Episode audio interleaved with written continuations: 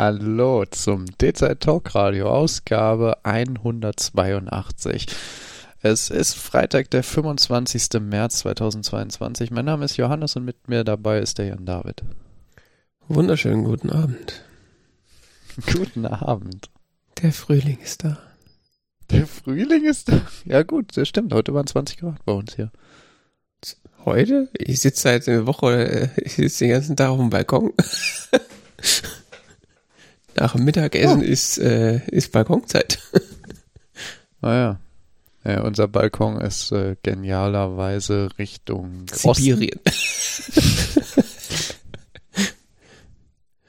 äh, nee, äh, so ab so zwischen 12 und 1 kommt die Sonne langsam rum und jetzt am Anfang der Woche war es noch so richtig schön schweinekalt, aber dann, wenn die Sonne, also du bist quasi so bei gefühlt acht Grad rausgegangen, dann kam die Sonne und ist so, deine Haut ist so leicht verbrannt und die Luft war immer noch acht Grad und dann hat sich das langsam angeglichen über die Zeit.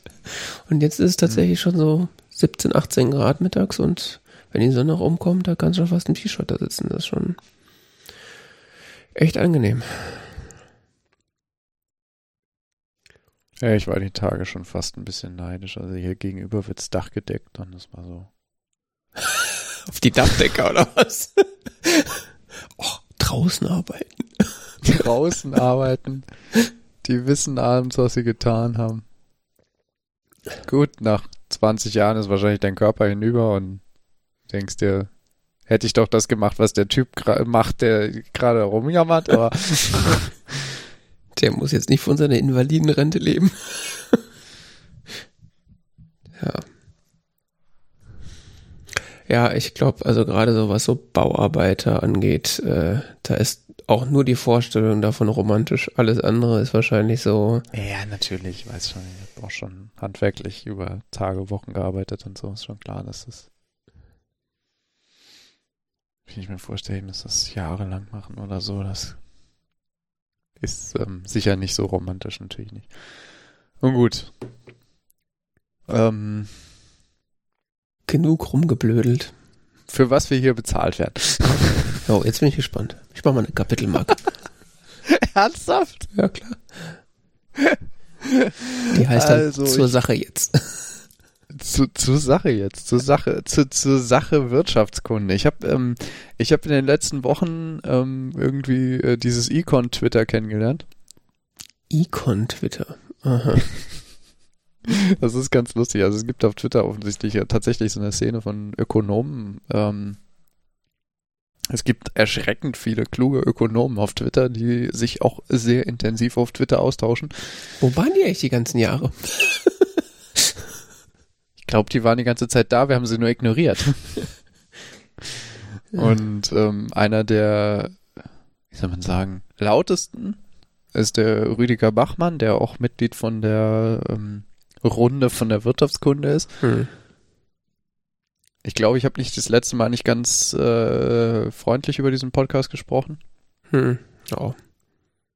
Ähm, aber ich, äh, das wollte ich revidieren, weil ich ähm, ihn sehr schätze auf Twitter, weil er wirklich in, enorme Energie jetzt in den letzten Wochen da reingesetzt hat, ähm, seine Position zu vertreten. Er ist ja mit einer der Beteiligten von diesem doch relativ äh, gut ausgearbeiteten intensiven Papier, wo es um ähm, die Folgen eines möglichen Gasembargos ging. Und ähm, äh, das, die inhaltlichen Argumente davon hat er in den letzten Wochen sehr stark auf Twitter getragen und äh, in verschiedenen Interviews und sonst was immer wieder gegeben und äh, sich auch mit Leuten angelegt, die so mehr so diese, oh, mein Bauch sagt mir, die Wirtschaft geht runter. Die Wirtschaft. Ja, also das, das ist, es ist, es ist sehr faszinierend, weil ich ähm, durch ihn und durch auch den Christian Bayer und so in den letzten Monaten, Wochen, Monaten gelernt habe, dass es doch in der VWL ähm, einen starken Trend mehr zum empirischen Arbeiten hingibt und äh, zum hm. tatsächlich empirisch-mathematisch begründeten Arbeiten und weniger zu dem so, ich habe mir das jetzt mal angeguckt mit dieser Wirtschaft und mir da echt Gedanken zugemacht. Ich glaube, das ist so und so. Der Mensch ist ja eigentlich X und macht eigentlich immer Y. Von daher schließe ich Z. Ich meine nichts gegen die Philosophie. Die hat sicher auch ihre Begründung oder sonst was. Aber mit philosophischen Argumenten empirisch belegte auszuschalten ist Sportlich. so ein bisschen aneinander vorbeireden. Wir sind ja nicht Richard David Brecht. Und ähm,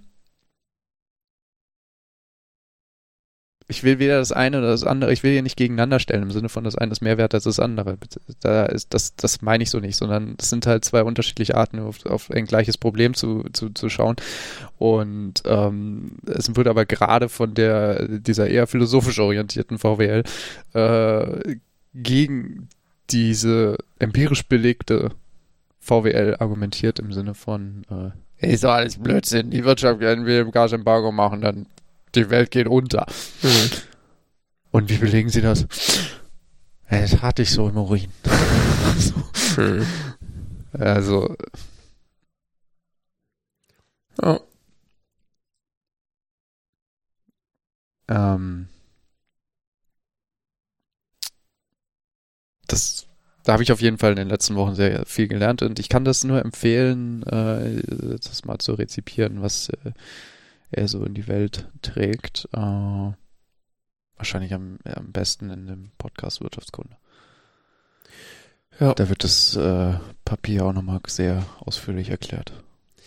Ich muss auch sagen, die Sendung ist auch besser lag mir so ein geworden. bisschen auf dem Gewissen in den letzten Wochen. Das ist, also, Hm.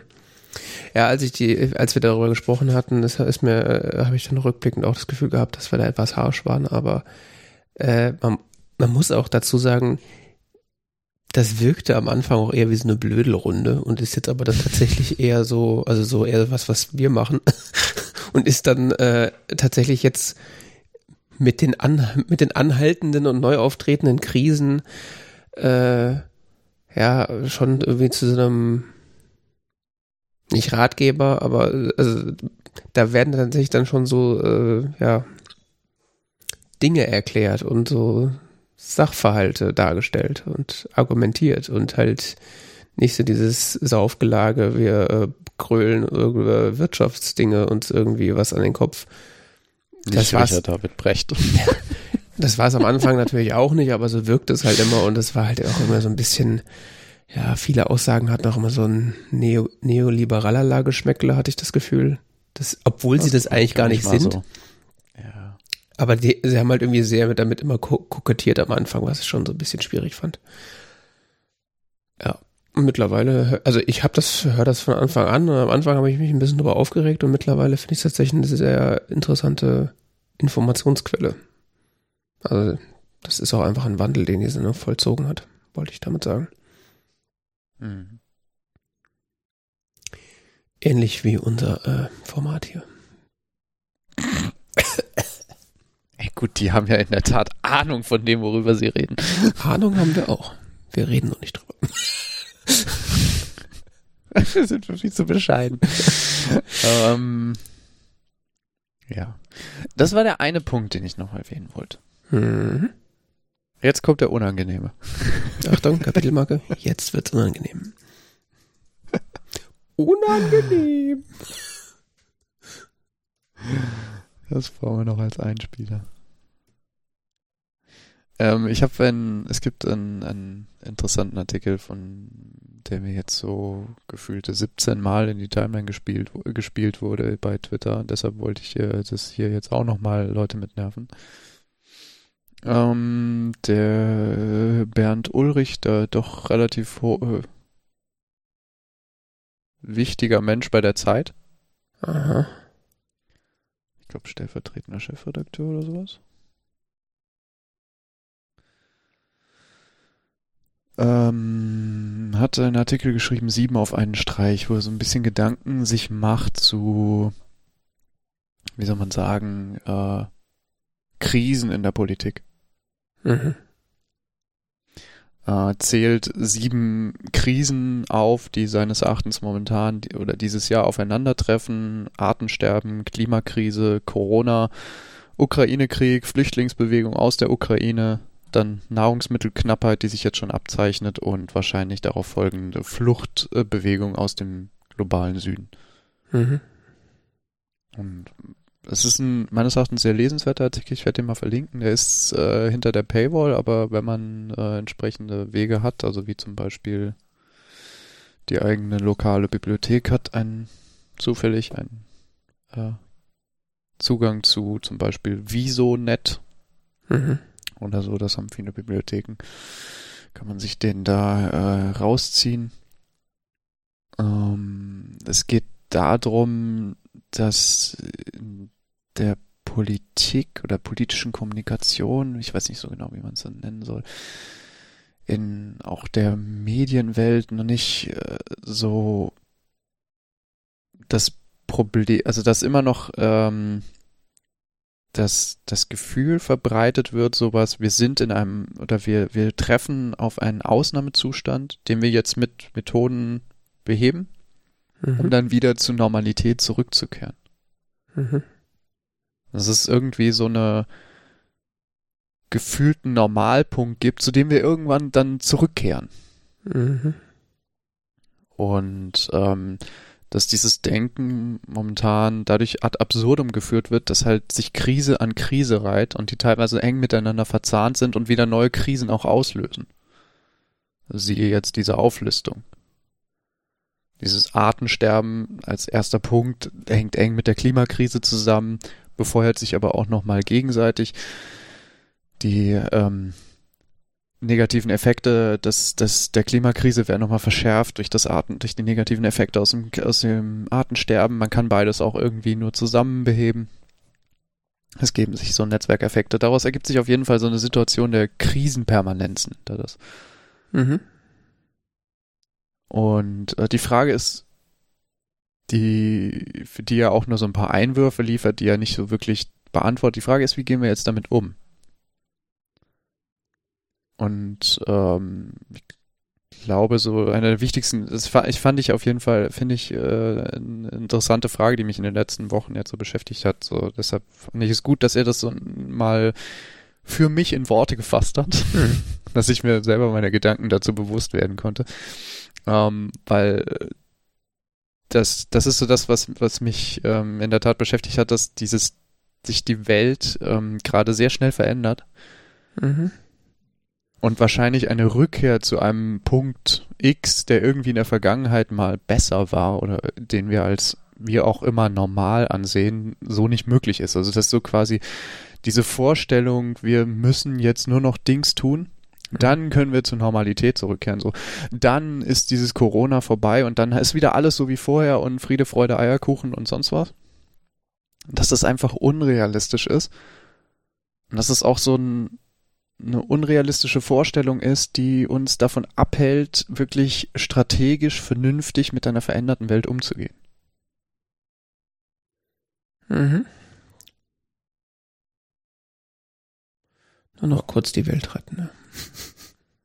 Dann können wir zurück zur Normalität.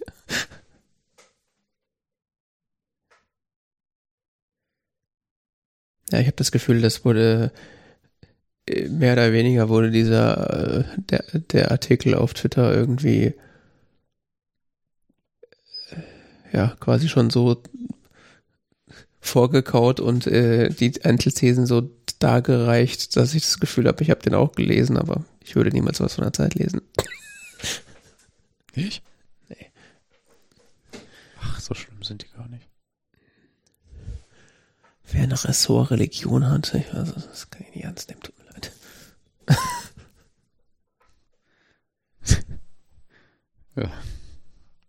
Ich habe heute gelernt, dass in den 50er Jahren haben für die Zeit noch wirklich richtig Rechtsradikale geschrieben, regelmäßig. Ähm, Wieso damals? ja, heute ist das nicht mehr unbedingt so. Also es Nee, he heute schreibt man dann Zeit ist ja eher so linksliberal. Also so, naja.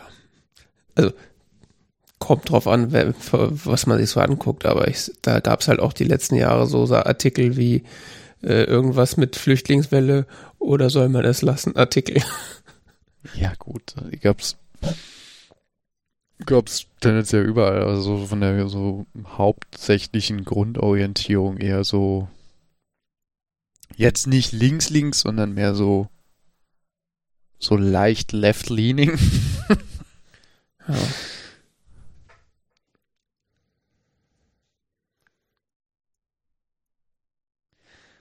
Nun gut, ähm, die Gedanken finde ich, fand ich aber auf jeden Fall äh, ganz interessant, äh, mal hier in Schriftform zu sehen. Mhm. Bringt er so Vorschläge, sowas wie, dass die Gesellschaft lernen muss, mh, Opfer zu bringen und zu verzichten, um tatsächlich handlungsfähig zu sein in einer Welt der Krisen. Siehe jetzt ähm, die, siehe als Beispiel jetzt die, die, ähm, die Frage eines Gasembargos Mhm. äh, gegenüber Russland oder auch äh, die Frage, wie gehen wir mit der Klimakrise um und so, wo es auch teilweise darum geht, um bestimmte, auf bestimmte Formen von, ja, wie soll man das nennen? Bestimmte Formen von Lebensgestaltung zu verzichten, Hm.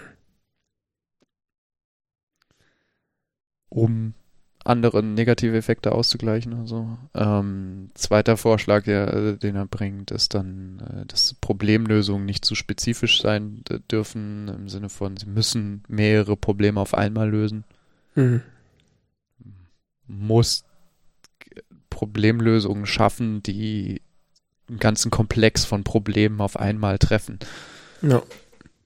Du kannst dich nicht nur so, wir konzentrieren uns jetzt auf die Ukraine-Krieg und alles andere blenden wir jetzt aus. Das ähm, funktioniert nicht. Und das das Ding, was er dann bringt, ist das äh, Punkt mit der, dass man lagerübergreifende Lösungen finden muss. Also dass zum Beispiel die Rechten sich mehr um Verteidigungspolitik konzentrieren und die Linken mehr Soziales und sowas und man vereinbart halt, ihr macht das, wir machen das und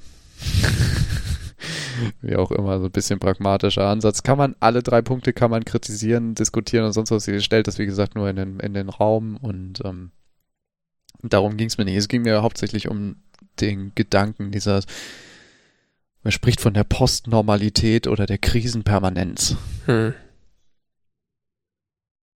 und äh, dieses schöne, dieser schöne Gedanke von der vorangegangenen Normalität als Fluchtpunkt in der politischen Diskussion.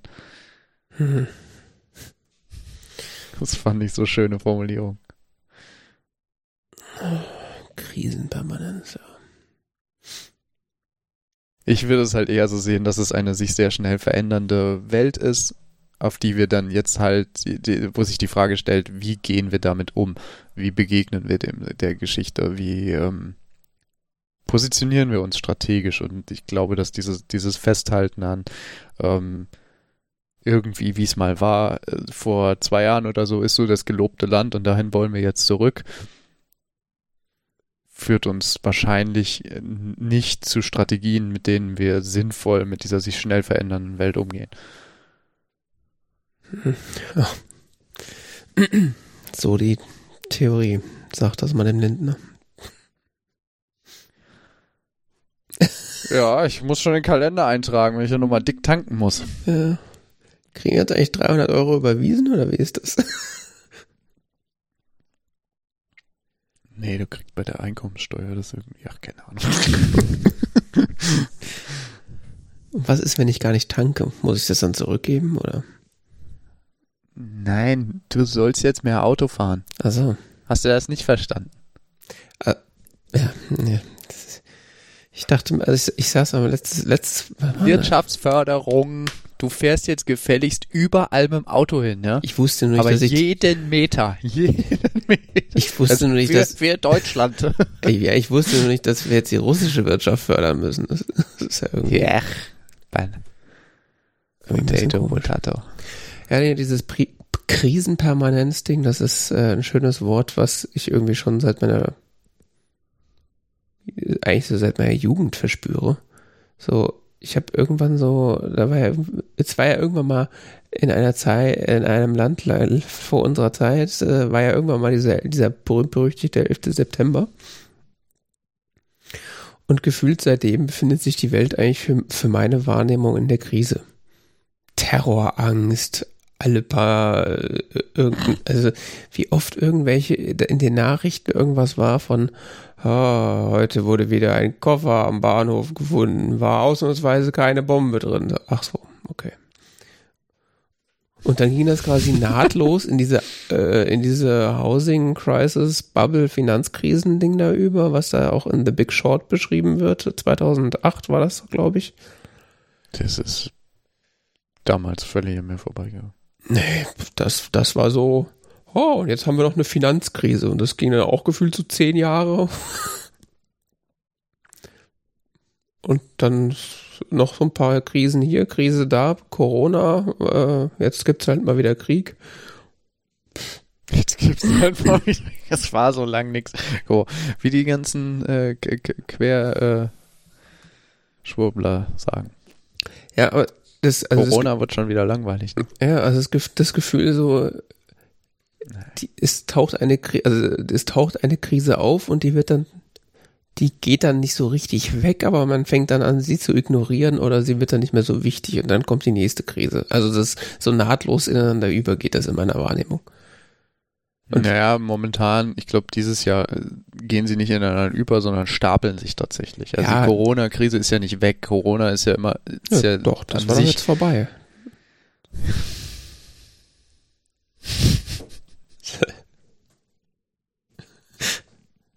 Kriegst also du noch so, was mit? Ist noch was? Ich habe da nichts mitgekriegt. Ja, nee, ist klar. Mir ist es. Ich habe keine Ahnung, ob das Krankenhaus hier noch in Betrieb ist, außer außer als Corona-Aufnahmestation. Aber ja, nee, das ist mir schon. Weil ich das mitbekomme, ist die Situation da nicht gerade entspannt. Nee, ähm, mir ist das klar, aber ich habe das Gefühl, ich ganz vielen anderen Leuten nicht. Ja, ich weiß. Wie viele Essenseinladungen ich schon wieder ausschlagen musste, so mit der Frage, ob ihr noch Latten am Zaun habt.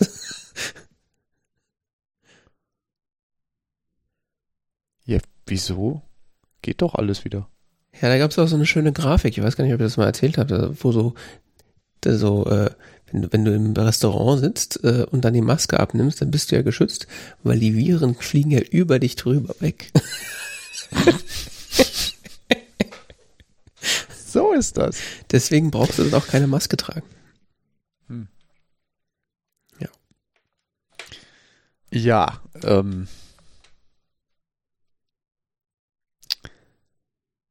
was ich sagen wollte, die Krisen addieren sich ja momentan, beziehungsweise überlagern sich. Also Corona ist nicht weg, der Ukraine-Krieg, selbst wenn er in ein paar Wochen, ein paar Monaten mit welcher Resolution auch immer beendet sein sollte, ist davon Russland nicht weg.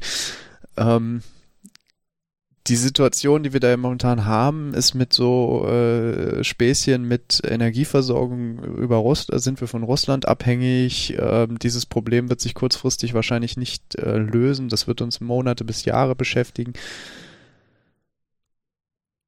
Das heißt, so ein, so ein gewisser Konflikt zwischen Europa und Russland wird trotzdem weiter bestehen. Es sei denn, Russland passiert jetzt irgendwie ein Wunder und äh, der berühmte Regime Change tritt ein zu quasi gelobten Land, keine Ahnung. Eine lupenreine es ist Demokratie. eher unwahrscheinlich, dass sich ein Land innerhalb kürzester Zeit äh, so stark verändert. Ja. Selbst wenn äh, der Führer dort jetzt nicht mehr unbedingt äh, Wladimir Putin heißen sollte. Um. Kommt dann einer um die Ecke. Mein Name ist Wladimir Wutin. Ich bin der Neue hier. Ja, so Dinge wie Artensterben, die kriegt man so am Rande mit. Das ist mehr so, ja. Man freut sich, dass die Windschutzscheibe nicht mehr so viele Insekten abkratzen muss. genau. Ähm,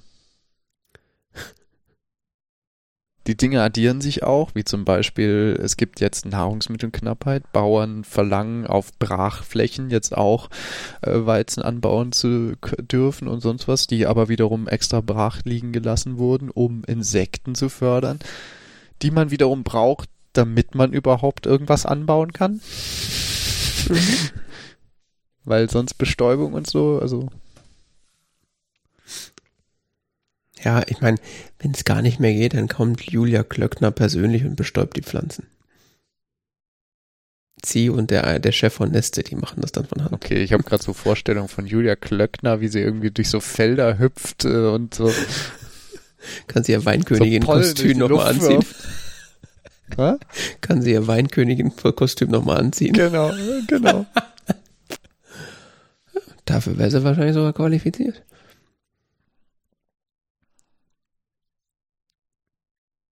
Das macht man meines Wissens in China teilweise, ne? Mhm. Da sitzen dann so, sitzen dann so Menschen mit so Pinseln und malen dann auf den Pflanzen rum in der Hoffnung, dass da irgendwas passiert. Das funktioniert schon, das ist nur unglaublich aufwendig. ja.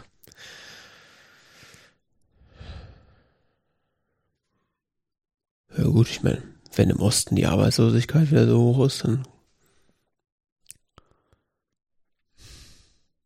gab es doch jetzt schon die ersten Gedanken. Man könnte doch jetzt sich diese ganzen Ukrainer. Sie die sind doch alle so arbeitswillig, habe ich auch gehört, ja, ja. Ja. Ganz neue Perspektiven für einen neuen Niedriglohnmarkt. Mhm. Wir führen einfach wieder Zwangsarbeit ein. Das hat auch früher schon gut funktioniert. das ist so menschenverachtend. Hm. Flüchtlinge, die sich nicht wehren können. Das regelt bestimmt der Markt, ja. Zur Not helfen wir nach. Hm. Die unsichtbare Hand. Die unsichtbare Hand gibt dir dann links und rechts eine. Damit du auch arbeitest.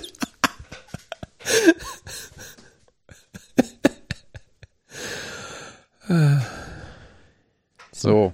Wenn es nicht so traurig wäre. Ja, bitte. Nachdem wir jetzt alle in Stimmung sind, hm. können wir über Rennspiele sprechen. Yes. Äh. Gran Turismo. Nee, so schreibt man das nicht. Ähm, ja, äh, während ich weiterhin Realitätsverweigerung praktiziere, äh, brauche ich da natürlich auch was zu tun in meiner Freizeit. Und das habe ich gerade in Google Gran Tourismus geschrieben. Ja, ist, das schreibe ich auch manchmal und manchmal schreibe ich auch Grand Tourismus. Hm? Das, so. das ist ein Rennspiel, ne? Richtig. Also ich bin ja äh, privilegierter Besitzer einer äh, PlayStation 5 für nur ganz wenige Menschen auf der Welt. Nach wie vor. ähm, genau, und äh, ich habe also Gran Turismo ist eine Rennspiel-Simulationsreihe. Äh, jetzt in seiner siebten Inkarnation und ich habe davon noch nie einen Titel davon gespielt, zumindest kann ich mich nicht dran erinnern. Also, keine Ahnung, vielleicht früher mal im Mediamarkt oder so, weiß ich nicht. Aber da ich vorher noch nie eine Playstation besessen habe und das äh, ein Playstation-exklusiver Titel ist, ist die Wahrscheinlichkeit, dass ich das jemals schon mal gespielt habe, sehr gering. Ähm, genau, und das ist jetzt Anfang dieses diesen Monats irgendwie kam das raus und ich hatte das schon so ein bisschen länger im Auge, weil ich hatte mal wieder Bock auf ein, auf ein Rennspiel. Ich bin jetzt nicht der aller, allergrößte Rennspiel Freund sozusagen, aber so mit jeder großen Konsolengeneration hat, hatte ich eigentlich immer so mindestens ein Rennspiel, was ich dann immer mal wieder gespielt habe und was ich auch ganz, ganz nett war. Und je nachdem, wie arcadig das war, habe ich das dann auch mal, mal mehr oder weniger gespielt. Ähm, ja, und äh, aber Gran Turismo sah halt in seinen Ankündigungen sehr schick aus und dann habe ich äh, wollte ich eigentlich erst warten, bis es irgendwie so ein paar mehr Reviews gibt und bis es billiger wird, weil am Anfang kosten die ja manchmal Schweinegeld und äh, ja, hat dann aber keine Lust zu warten, hab's mir einfach trotzdem gekauft. Und ähm, spiele das jetzt tatsächlich seit zwei, drei Wochen relativ intensiv. Und äh, bin tatsächlich äh, sehr begeistert. Also ich hätte gar nicht gedacht, dass es so nett ist. Also das ist ja tatsächlich so ein Level von Rennspielsimulationen, dass dass Leute tatsächlich äh, mit so richtig äh, Lenkrad und und Pedalgelöt spielen. Mhm. Also wenn man es so richtig richtig ernst meint, dann äh, kauft man sich dann noch so ein Lenkrad mit, mit äh, Pedalen und schraubt das an irgendeinem Tisch fest und fährt dann da so mit der richtigen Hardware. Ähm, das war auch so einer meiner großen ja, Punkte, wo ich so Bedenken hatte, ob das denn auch so mit Controller so gut zu spielen ist. Ähm, jetzt muss man dazu sagen, dass der, der PlayStation 5 Controller, äh, was haptisch, äh, was so Vibrationsfeedback angeht, äh, oder überhaupt was Feedback angeht, äh, eine technische Meisterleistung ist, muss man schon fast sagen. Ähm, weil der tatsächlich unfassbar präzise Vibrationsmotoren hat. Was mir auch schon in anderen Spielen aufgefallen ist. Ähm, aber was in dem Spiel halt nochmal richtig, äh, richtig gut zur Geltung kommt. Also zum, zum Beispiel in, in Ghost of Tsushima, ich weiß nicht, das hatte ich sogar, glaube ich, erzählt, dass man da teilweise, wenn man mit einem Pferd irgendwo langreitet, den Untergrund tatsächlich spüren kann im Controller und auch welche Art von Untergrund das ist. Das ist natürlich so nettes Gimmick ist, aber dir in dem Spiel tatsächlich nicht, also das macht das Spiel immersiver oder, oder schöner, aber das ist, bringt jetzt äh, strategisch irgendwie keinen Vorteil oder so. Äh, diese Funktionalität, dass du den Untergrund spüren kannst und dass du äh, Feedback und Fahrverhalten des, des Autos tatsächlich im Controller spüren kannst, äh, macht das Spiel aber nicht nur immersiv oder, oder zieht dich da irgendwie mehr mit rein, sondern es ist tatsächlich äh, ein, ein, ein notwendige, eine notwendige Information für dich als Spieler, äh, um, das, um die Autos richtig steuern zu können. Also ich spiele das tatsächlich auf so äh, alle Fahrhilfen ausgeschaltet. Also wenn du zu viel Gas in der Kurve gibst und nicht rechtzeitig bremst, dann hast du halt Pech gehabt. Also so richtig so richtig Simulationslevel. Also du kannst das auch so mit, äh, mit Bremshilfen und weiß der Geier was noch aktiviert spielen, wenn, du da, wenn man da äh, nicht so Bock drauf hat. Aber ich dachte mir, wenn ich das schon, äh, wenn ich schon eine Fahrsimulation spiele, dann kann ich das auch richtig probieren. Und ähm, ja, tatsächlich spürt man die Untergründe und das, äh, das Block, das, das, das, äh, ja, die, das, ob, ob du jetzt auch mit den Reifen gerade über einen Untergrund fährst oder rutscht, das spürst du tatsächlich im Controller. Und das lässt dich das tatsächlich so präzise steuern, dass du kontrollieren kannst, ob du gerade jetzt äh, in der Kurve anfängst zu driften oder ob du ähm, die Kurve sauber fahren kannst. Das äh, hatte ich gehofft, dass das so funktioniert, aber äh, hatte ich nicht unbedingt dran geglaubt, aber so ist es tatsächlich. Das heißt, ich habe das jetzt bestimmt schon, keine Ahnung, zehn Stunden oder was da rein investiert äh, in, den, in den Einzelspielermodus. Und du wirst da halt relativ langsam eingeführt mit, mit irgendwie kleinen Kompaktwagen, die du halt irgendwie so Pisten äh, fährst und wo du dir halt dann schnellere Autos gewinnen kannst und so weiter. Und dass, äh, dass tatsächlich die meiste Information über die, über die Fahrphysik kommt tatsächlich über den Controller. Und ähm, also wenn du beispielsweise mit einem Frontantriebsauto in eine enge Kurve fährst und zu schnell bist, dann spürst du beim Lenken irgendwann, dass, dass die Reifen, die Vorderreifen keinen, keinen Grip mehr haben und anfangen nach außen zu rutschen. Dann, das, das spürst du tatsächlich im Controller anhand der Vibration. Mhm und weiß dann halt, dass du mit dem äh, mit, mit den mit den äh, Triggern äh, entweder weniger Gas geben musst oder anfangen musst gleich zu bremsen. Also ich, manchmal äh, habe ich auch das Gefühl, ich bin behindert, dann kann ich manchmal habe ich so Tage, da kann ich gar nicht fahren. aber es gibt tatsächlich äh, äh, also es ist dann auch echt eine Konzentrationsfrage, aber es gibt es gibt schon Rennen, wo ich mit äh, Autos gefahren bin, die den anderen jetzt nicht haushoch überlegen waren, wo ich durch ko konzentriertes Fahren und halt spüren am Controller sozusagen, was, wie weit ich mit dem Auto gehen kann, äh, so, ein, so ein Rennen gewonnen habe, was schon echt mhm. faszinierend ist. Und äh, neben diesen Vibrationsmotor-Features von dem Controller, ähm, was ich, wo, was ich auch wahnsinnig finde, ist, sind die, äh, die Mechaniken der, der Trigger-Tasten. Also du hast ja zwei Schulterbuttons pro Seite an dem Ding, also vier insgesamt, einmal so normale digitale Schultertasten und dann dahinter nochmal so richtige Trigger, die analog, einen analogen Weg haben sozusagen. Und äh, der Controller kann tatsächlich, also das ist auch schon kein, keine neue Sache mehr. Das hatte ich auch, glaube ich, zu Ghost, Ghost of Tsushima schon erzählt. Je nachdem, äh, je nach Spielsituation kann der Controller sozusagen äh, gegen deinen Finger drücken. Also das heißt, das ist kein, kein, kein Weg, der immer gleich leicht zu drücken ist, sondern tatsächlich je nach Spielsituation kann es unterschiedlich schwer sein, den, den Trigger zu ziehen. Das war in Ghost of Tsushima zum Beispiel, auf dem rechten Trigger war das die, ähm, äh, die äh, Funktion, um den, den Bogen zu spannen. Und tatsächlich, je weiter du den Bogen gespannt hast, desto schwerer wurde es, den Trigger ganz nach hinten zu ziehen.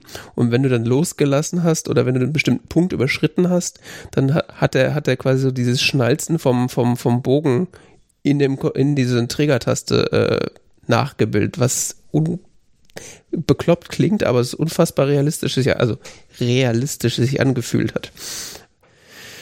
Und das äh, auf, auf der rechten Triggertaste ist äh, standardmäßig das, das Gaspedal und auf der linken Triggertaste ist das, ist das Bremspedal.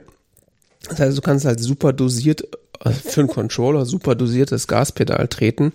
Und wenn du halt in Fahrsituationen bist, sei es jetzt nasse Strecke oder massiv übermotorisiertes Auto, dann kann es dir passieren, dass dann äh, du das Gaspedal oder den, den Gastrigger ziehst und dann aber äh, plötzlich äh, also so ein Widerstand sich bietet und der dann plötzlich weg ist und du so quasi ins Leere ziehst, was natürlich mit einem Gaspedal nichts zu tun hat, aber er, er dir damit mitteilt, dass gerade deine Reifen durchdrehen, weil es so, du hast quasi zu viel Power gerade auf die Straße gegeben und gleichzeitig vibriert dann halt das, der Controller entsprechend, dass du das, dass du das so ein bisschen mitkriegst. Was natürlich dann mit dem, also ich glaube gar nicht mal, dass das so detailliert äh, so gut ist, dass du das rein an der Vibration spürst, aber in Kombination mit, mit, den, mit den Soundeffekten weißt du halt sofort, was gerade was gerade passiert. Es ist, wenn dann halt dein Auto anfängt zu, zu komisch zu wackeln und du halt das Quietschen der Reifen hörst und du aber nicht richtig vorwärts kommst, ja. das ist schon echt, echt clever gemacht. Also da bin ich echt, echt beeindruckt, wie gut sie das hinbekommen haben. Ähm, ja, und das sind halt so die, äh, was so die Fahrphysik und das Fahrverhalten mit dem, mit dem Controller angeht. Das, ähm, ich hatte vorher noch ein Spiel, das heißt Dirt 5, was so ein Rallye-Spiel ist. Äh, das war so im PlayStation Plus äh, irgendwo dabei. Das hatte ich so zwischendurch ein paar Mal ausprobiert. Das hat auch so ein paar Sachen davon gemacht. Das hat mich aber so von der Fahrphysik gar nicht angesprochen. Hauptsächlich wahrscheinlich auch deswegen, weil es halt so viel so Piste halt ist, also so mit dreckigem Untergrund und sowieso schon wenig Kontrolle. Und äh, da hatte ich so ein bisschen die Befürchtung, dass, dass das dann bei Gran Turismo ähnlich ist, dass ich dann so mal so eine Runde fahre und dann wieder die Lust verliere. Aber nee, es ist tatsächlich äh, relativ packend. Einmal, weil es halt so immersiv ist und weil man tatsächlich das Gefühl hat, man hat eine ordentliche Kontrolle über die Fahrzeuge. Ähm, auf der anderen Seite ist auch der, der Spielmodus relativ nett. Also er ist eigentlich völlig bekloppt. Also das, das, der Ausgangspunkt ist, dass du in so einem Café bist und da ist dann irgendjemand, der dir eine äh, Aufgaben stellt. So hier, geh da hin und äh, fahr diese zwei Rennen und gewinn äh, diese drei Autos. Da kannst du dann quasi immer so Klassiker einer bestimmten Autoreihe gewinnen. Also da gibt es dann irgendwie den weiß nicht, was hatte ich letztens, den Porsche 9, 911er äh, Dings, da musste ich dann irgendwie drei Porsches freischalten und davor, weiß ich nicht, die deutschen Kompaktwagenklasse, da musste ich dann irgendwie ein Golf, ein Polo und noch irgendwas und dann die französische Autoklasse und so, also so nach und nach fährst du dich halt so von den kleinen Kompaktwagen über die japanischen Kompaktwagen so ein bisschen in die sportlicheren Auto, Autos äh, rein und sammelst dabei halt auch die Autos ein, die du dann auch in anderen Rennen verwenden kannst. Und dadurch, dass du halt quasi mit so, mit so schimmligen, langsamen Karren anfängst, ist halt auch die Motivation, die neueren und oder oder zumindest schnelleren Autos freizuschalten oder auch andere Sorten von Autos. Also hast dann relativ früh, äh, bist du in so einem äh, ja, in so einer Story drin, wo du dir amerikanische Muscle Cars freischalten sollst. Also einmal gibt's ja Camaros, so eine Reihe, wo du Camaros freischalten musst und wo du Ford Mustangs freischalten musst. Und das ist äh, äh, plötzlich ein komplett anderes Spiel, weil diese Autos einfach komplett anders fahren. Also es ist ja, die können ja eigentlich nur schnell geradeaus fahren. Lenken ist ja bei denen nicht so. weil weil äh, Lenken heißt, da trifft den Heck weg. und das ist schon, äh, das, das spielt sich dann plötzlich nochmal ganz anders, weil, ja, wir haben jetzt hier so eine riesige, kurvige Strecke. Wie zur Hölle soll man das mit, dem, mit so einem Auto machen? Und dann kommt, äh, dann kommt natürlich noch so Kram dazu, wie dass du halt Tuning machen kannst, also hast dann gewinnst dann immer noch Geld und das ist aber tatsächlich relativ gut ausbalanciert. Also du musst dein ganzes Geld nicht auf Tuning verballern, das ist mehr so ein, du kannst es machen es wird halt einfacher. Also bis zu einem gewissen Punkt. Du kannst halt, wenn du halt so einen Supercharger in so einen, in so einen Mustang einbaust, nochmal extra und das halt ein Rennen ist, wo es halt die ganze Zeit geradeaus geht und halt Topspeed das, das Hauptding ist, dann wird's halt deutlich einfacher, wenn du, wenn du die Karre halt auf Geschwindigkeit ein bisschen getuned hast. Ja, klar. Kann aber auch sehr zum Verhängnis werden, wenn du äh, eine, kur eine kurvige Strecke hast, wo du rausbeschleunigen musst, aber dann den dicken Supercharger in dem Heckantrieb da drin ja. hast und dann nie wieder von der Stelle kommst, weil das Ding einfach zu viel Power auf die Straße bringt.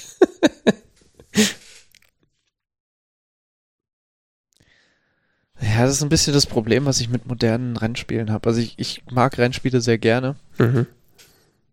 Aber ich mag dieses so, keine Ahnung, dieses hirnlose im Kreis fahren.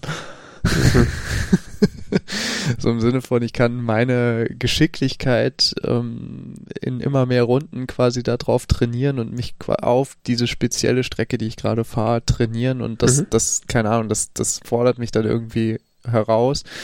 Mm, und ähm, frustriert mich gleichzeitig auch nicht, weil du kannst es immer wieder wiederholen und so weiter. Und was, mhm. was ich dann aber fürchterlich nervig finde an so moderneren Rennspielen, ist dieses so, ja, diese Tuning-Kram oder so. Du kannst jetzt hier den Gegenstand kaufen und sonst was. Du kriegst für diesen gewonnenen Grand Prix, keine Ahnung was, Wettbewerb so und so. Oder andere Spielmechanik, du hast hier was eingesammelt oder sonst was. Auf jeden Fall du hast irgendwelchen Kram, den du jetzt in dein Auto einbauen kannst. Dann kannst, musst diese verschiedenen Autos verwalten und sonst was. Ich, ist mir alles so scheißegal. Ich will irgend so mhm. eine Karre haben, mit die, die, die irgendein Verhalten hat, was man haupt, was man irgendwie noch steuern kann und dann so eine Strecke. Mhm. Und dann werden da so Sachen reingebaut, so richtige RPG-Elemente oder sonst was. Ich habe eigentlich mochte früher mal die Reihe Burnout sehr gerne.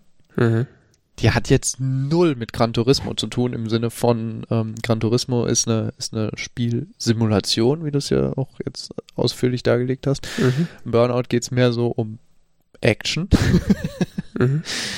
ähm, um, kriegst teilweise dann so, du fährst ähm, nicht auf Rennstrecken, sondern so teilweise einfach im Straßenverkehr. Du kriegst dann irgendwie Bonuspunkte für äh, Stunts oder für so ganz knapp an normalen Autos vorbeigefahren, ohne einen Unfall zu verursachen. Dafür sammelst du dann quasi ähm, Punkte oder wie auch immer man das nennen will, mit denen, mit denen, die du dann quasi irgendwann einlösen kannst für ähm, so, so ein, so ein, so ein Speed-Bonus. Mhm. Nitro oder wie auch immer man das vorher genannt hat. So, das ist vom Prinzip her so wie früher diese, diese, diese frühen ähm, Need for Speed oder sowas. Mhm geile Karre äh, auf normalen Straßen mhm. ähm, und du kriegst, hast noch so ein bisschen Bonuspunktesystem und sonst was. Das habe ich geliebt auf dem Gamecube. Mhm. Ja.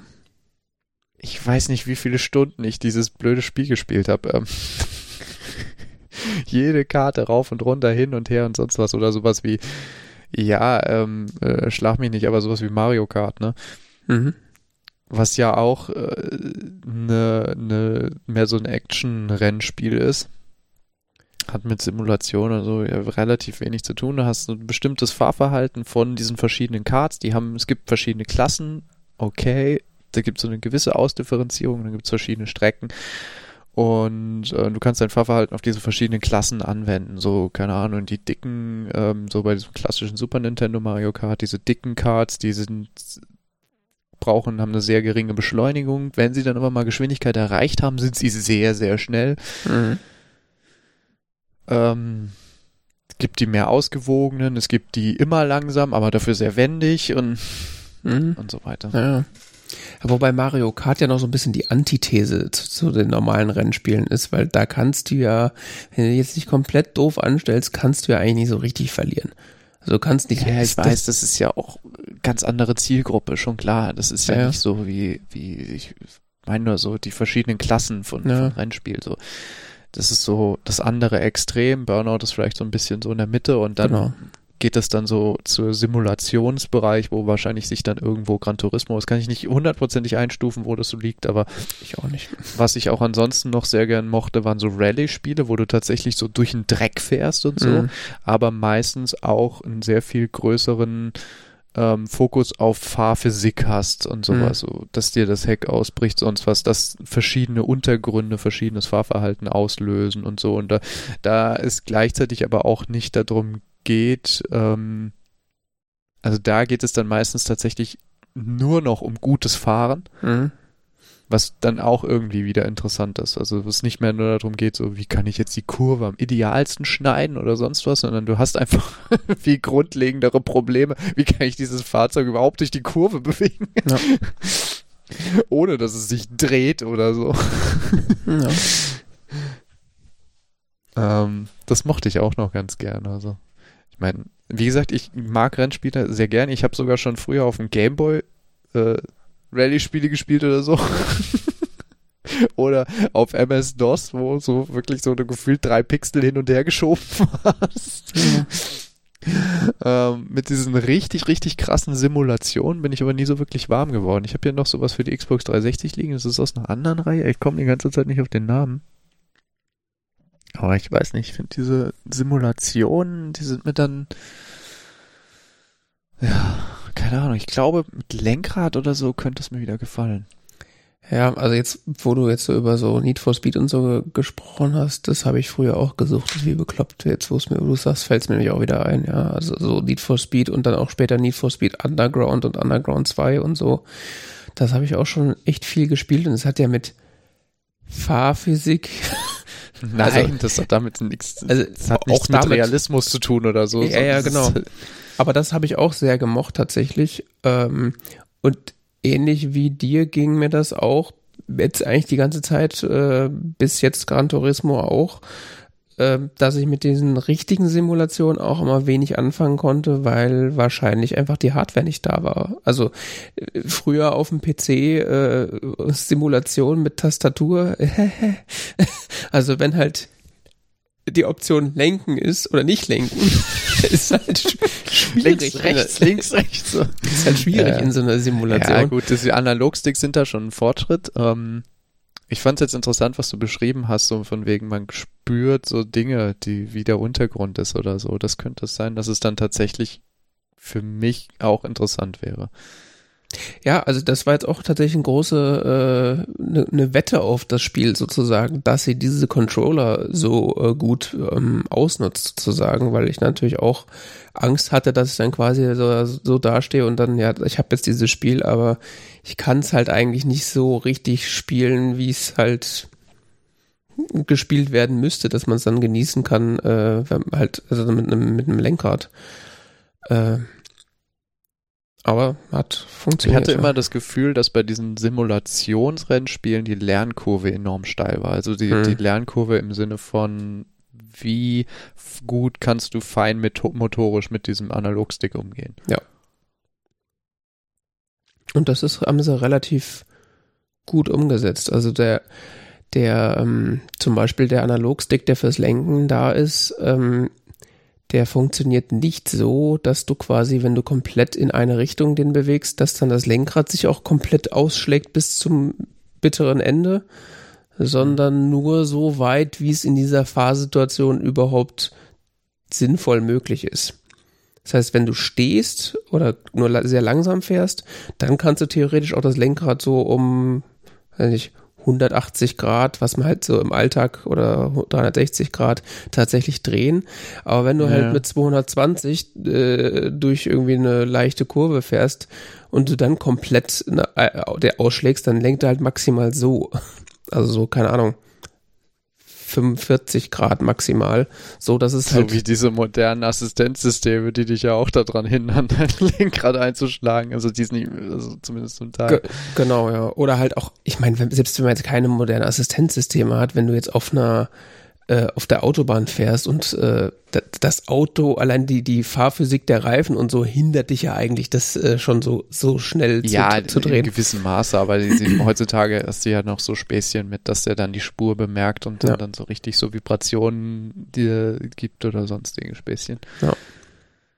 Also da wird quasi schon noch so ein bisschen darauf geachtet, dass du das auch, dass man das auch ernsthaft damit steuern kann, weil klar, mhm. den, den den Bewegungsfreiraum, den so ein richtiges Lenkrad dir bietet, da macht das natürlich dann Sinn, dass das Hardware-Lenkrad mit dem Software-Lenkrad äh, eins zu eins verheiratet ist fürs beste Spielgefühl, aber das macht mhm. natürlich bei so einem Analogstick keinen Sinn. Weil dann hättest du natürlich in, in, in, in, in äh, engeren Fahrsituationen gar nicht die Möglichkeit, irgendwie sinnvoll präzise zu steuern. Ich liebäugel ja immer noch, immer mal wieder damit, mir tatsächlich mal so ein Lenkrad. Also so, so ein Rennspiel zu kaufen und mhm. dann so ein Lenkrad dazu und so, weil ich das doch ähm, da Spaß dran habe. Ich, ich hatte für so einen kurzen Moment auch mit dem Gedanken gespielt, aber dann festgestellt, oder dann mir die Frage gestellt, ja, aber was, wo mache ich das? Also meine Playstation steht im Wohnzimmer am Fernseher. Opfer bringen. genau, stelle ich mir noch einen Tisch ins Wohnzimmer vor den Fernseher und da, ah, ja. da knupper ich das dann fest. Das stellt man sich natürlich ins Videospielzimmer. Ja. Da stelle ich dann die zwei. Besten so eine ganze Station, weißt du, so mit so einem Spezialtisch und so einem Spezialtisch, so, so, so, so, so, so, so, richtigen, so einen richtigen ähm, äh, Rennstuhl und so, weißt du. Mm, mit so einem Fernseher, der dann aus der Wand fährt. ja. Mit, mit der extra Gran Turismo. Aus der Decke. Aus mit, der Decke. Mit der Gran Turismo Playstation, die nur dafür da steht. Das der, der Fernseher kommt aus der Decke so runter und der Stuhl dreht sich aus dem Fußboden so mhm. nach oben. Er gibt auch so, so rollbare Fernseher, die sich von unten nach oben ausfahren. Wie so eine kleine Leinwand, ja. Ja, nee. Mal davon Muss abgesehen. Mit deinem dass, Vermieter sprechen. Ne? Äh, klar. Äh, ist natürlich dann auch das mit diesen Lenkrädern, das habe ich gar nicht großartig verfolgt, Gott sei Dank. Ähm, aber auch da ist natürlich, dann hast du ja das nächste Problem, was kaufst du da? Und äh, weil da kannst du ja von 100 Euro bis zu 100.000 Euro gefüllt für so ein scheiß Ding ausgeben. Das also. ist so ähnlich wie mit, äh, das ist ja so eine ganz eigene Szene, gell? So mit, ähm, was hatte ich vor ein paar Wochen, war ich mal vor ein paar Monaten oder so, ja, es war schon ein paar Monate her, hatte ich mal ähm, auf Hacker News oder so, war irgendeine so Diskussion über so ein ähm, über so einen Flugsimulator. Mhm. Und da, äh, da, wurde dann drüber diskutiert, ja, wie man das denn steuert und sonst was. Und da kannst du ja noch dies und sonst was. Und dann bin ich mal so, so eine Viertelstunde in diese Szene abgesackt. Mhm. du glaubst gar nicht, was es alles an Geräten gibt, die du dir kaufen kannst, um dein Flugsimulatorgefühl noch im, immersiver zu gestalten. Also bis hin zu, du hast da noch ein Funkgerät stehen oder sonst was, was so wirklich so richtig so komplette Armaturenbretter oder so für den PC, die du dann mit deiner, die du, die aber auch wirklich dann von den, von den Flugsimulatoren unterstützt wird. Mhm. Okay. Also wirklich, das ist richtig, das ist in dieser Szene ist das ein richtiges Ding. Das ist also sehr viele ähm, da Instrumente gibt, ähm, die, die mit diesen Flugsimulatoren zusammenarbeiten und die dann auch wirklich in, in äh, wo ja auf diesen Simulationsaspekt nochmal so ein ganz anderer Fokus gelegt wird. Also das, ähm, das ist, also was wir hier reden, Fahrphysik oder so, ist ja Kindergarten dagegen, was, was die da machen. Ähm, aber diese Lenkräder, die sind gar nicht mal so teuer, also zumindest so normal, oder? Ja, nee, ja. da kriegst du schon für, für 250. Ja, ist halt schon, schon eine halbe Playstation. Logitech G29 Driving Force Rennlenkrad. Hm. 258 Euro. Ja, und das ist so die, Mit Pedal und Lenkrad. das ist dann so die untere Mittelklasse. Da geht aber auch noch mehr. Wow. Nimmst noch den Schaltknäubel mit äh, Echtleder dazu und Mhm. wow. Ja, den Thrustmaster Ferrari 488 kriegst du schon für 104. Ja, Ja, das Spannend. ist äh, interessant, ja. Ja, ich glaube, das äh, so, so viel zu Gran Turismo. Das spiele ich gerade und das gibt's auch für die PS4, ne? mhm, Wieder ja, mit der Diskussion werden. ich glaube schon, ja. Also die ganzen neuen PlayStation 5 Spiele gibt's ja meistens dann auch noch für PS4. Das ist, das- also aktuell sind wir gerade in der Phase, wo es dann jetzt die ganzen neuen Spiele dann für beide Plattformen noch gibt. Hm. Doch eine PlayStation 4 kaufen. Ja, ich weiß nicht. Hier noch eine Konsole stehen. Ja, und wenn du dann für 300 Euro ein Lenkrad kaufst, dann kannst du auch gleich eine PlayStation 5 kaufen. Nee, ich kaufe mir kein Lenkrad für 300 Euro. Ich, ich war nur mal neugierig, was, was, Ja. was sowas eigentlich kostet. Ähm, ich kaufe das nicht keineswegs. Was kostet Das das? ist mir nicht wert. Die Antwort ist ja. Genau. Äh, zum Tuning nochmal ganz kurz. Ähm, das gibt es und das ähm, ist tatsächlich relativ sinnvoll eingesetzt. Also du kannst dir damit, wenn der Rennen zu schwierig sind oder du das passende Auto gerade nicht zur Hand hast, kannst du dir das Spiel ein bisschen einfacher machen, beziehungsweise dir halt ein Auto, was für diese Rennsituation vielleicht nicht das allerbeste ist, trotzdem so hintunen, dass du es, äh, dass du dann irgendwie kompetitiv da mithalten kannst. Aber es ist nicht so, dass du ohne Tuning äh, oder dass du unendlich viel Zeit da rein investieren müsstest. Es ist tatsächlich eher so, okay, äh, ich habe jetzt dieses Auto und das, das Rennen ist relativ schwierig. Ich kaufe mir mal teurere Rennreifen, die besser auf der Straße haften und äh, weiß ich nicht, mach noch mal irgendwie so Bodyshop äh, Gewichtserleichterungen an dem Auto, dass es ein bisschen leichter äh, ist. So Sachen. Also Leute, die da Spaß dran haben, können sich da wahrscheinlich auch total dran verlieren, aber das ist auf jeden Fall nicht das, das Ziel davon. Weil da hätte ich auch überhaupt keinen Bock drauf. Also das ist eher so, es wird als, Es scheint aber sehr viele Leute zu begeistern. Ich meine, sonst wird es ja nicht in immer mehr Spiele eingebaut werden. ja, ja, klar. Ich meine, es ist ja auch, wenn man so jetzt von Realismus ausgeht, ist ja auch ein Teil dieser Kultur. Also es gibt ja quasi keine, also Autorennen ohne Tuning wäre irgendwie, ne? Ja, ja, natürlich. Ich will es gar nicht, äh, ja. Ja, ja. Aber es ist halt so eingesetzt, dass man es halt gut ignorieren kann, wenn man möchte, oder halt äh, tatsächlich das auch richtig durchziehen kann, wenn man möchte.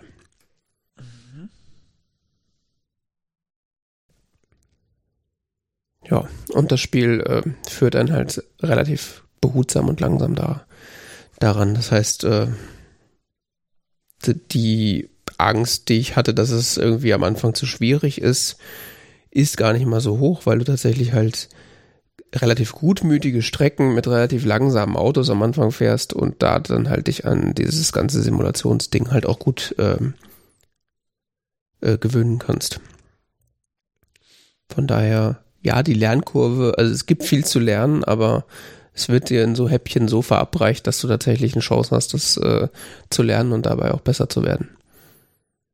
Hm. Genau, so viel dazu.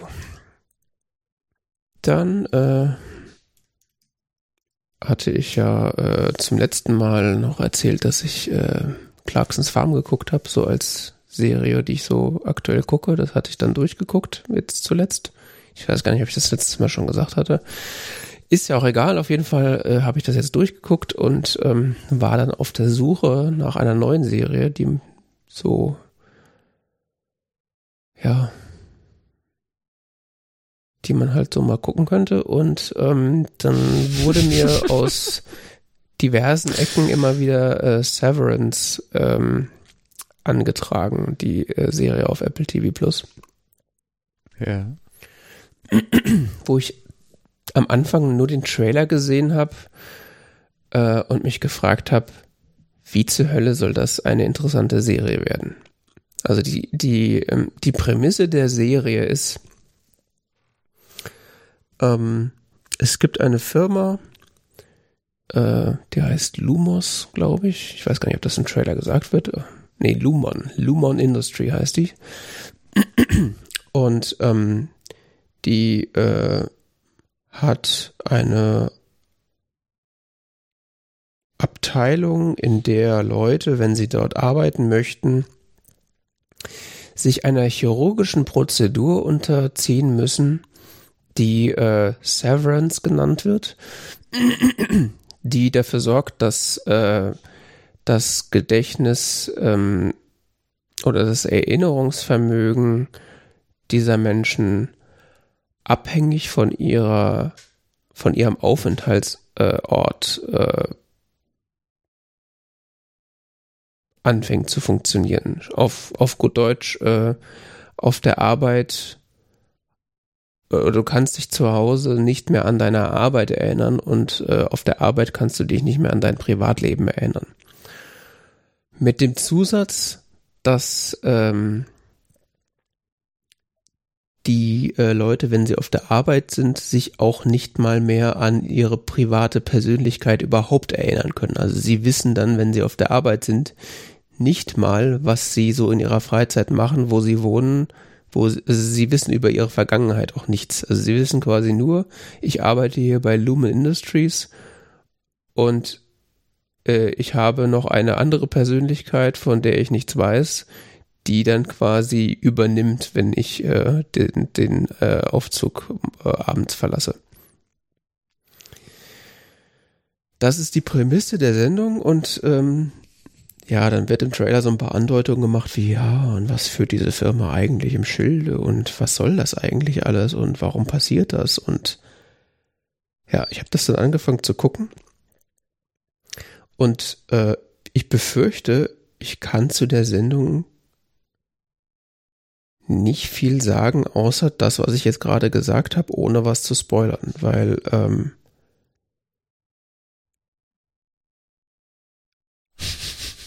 also es ist unfassbar interessant und es wirft unfassbar viele philosophische Fragen auf. Und äh, es ist eigentlich die ganze Zeit ein kompletter Mindfuck, weil du denkst so, was passiert hier? Was?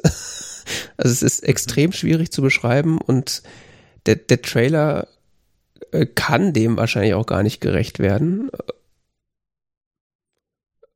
Ja.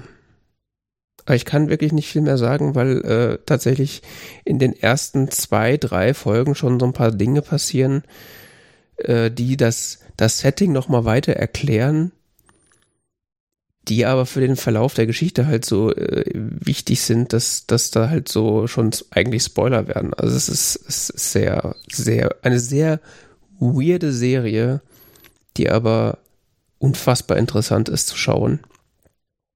Und äh, wer hat die ja. produziert? Ben Stiller hat sie directed. Der Comedy Clown. Okay, das habe ich jetzt nicht mitgerechnet, ehrlich ja, gesagt. Ich dachte auch, als ich das erste Mal den, den, die, die Credits laufen hab, sehen habe, dachte ich so, äh, was? Ah, nee, doch nicht. ich ich will es doch nicht sehen. Also Ben Stiller ist der ist Director und äh, warte mal, was war das hier? Producer Adam Scott, äh, der die Hauptrolle auch spielt, ist auch mit Producer. Den kennt man aus Parks and Recreation, ist auch so ein Comedy-Typ. Also sowohl Ben Stiller als auch Adam Scott sind eigentlich so Klamauk-Schauspieler oder halt Comedians. Mhm. Die Sendung ist aber äh, absolute Drama. Das ist 0,0 witzig. Das ist äh, ernstes ja, Science Fiction, Psychological Thriller steht hier sogar in der Wikipedia. Also ich. Der FNZ wurde sie eingestuft zwischen Science Fiction und religiösem Horrorthriller. Mhm. Horrorthriller. Also ich habe keine Ahnung, das musst du bewerten. Also, ich, ich, also es gab ich schon, hab, ähm, sagen wir mal so, ich habe sehr viel Positives darüber gehört, mhm. aber vor allen Dingen bevor es lief. Mhm. Und seitdem äh, habe ich nicht mehr mich dann mit beschäftigt. Ich dachte, ah, das musst du dann mal gucken. Und das war dann so, oh, es sieht anstrengend aus. ja, ich dachte, habe ich erstmal, ja. habe ich erstmal äh, jetzt ähm, Marvelous Mrs. Maisel bis zum Ende geschaut, was momentan davon veröffentlicht war. Kann ich auch äh, wieder äh, sehr empfehlen. Also so netter. Ähm, ich glaube, etwas entspannter als das. das ich musste gerade am Ende nochmal sehr schmunzeln. Ähm, das hatte ich mir so jetzt so vorgenommen für als nächstes. Okay. Ja, das ist sehr gut. Macht das mal. Dann können wir nämlich mal vielleicht spoilerbehaftet drüber reden, weil Junge, Junge.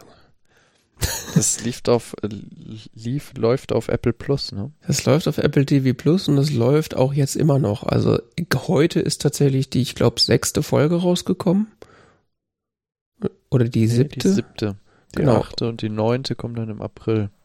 Genau, heute ist die siebte rausgekommen und ich bin, glaube ich, ab Folge 5 geguckt. Also ich habe noch zwei vor mir, um bis ich quasi up to date bin.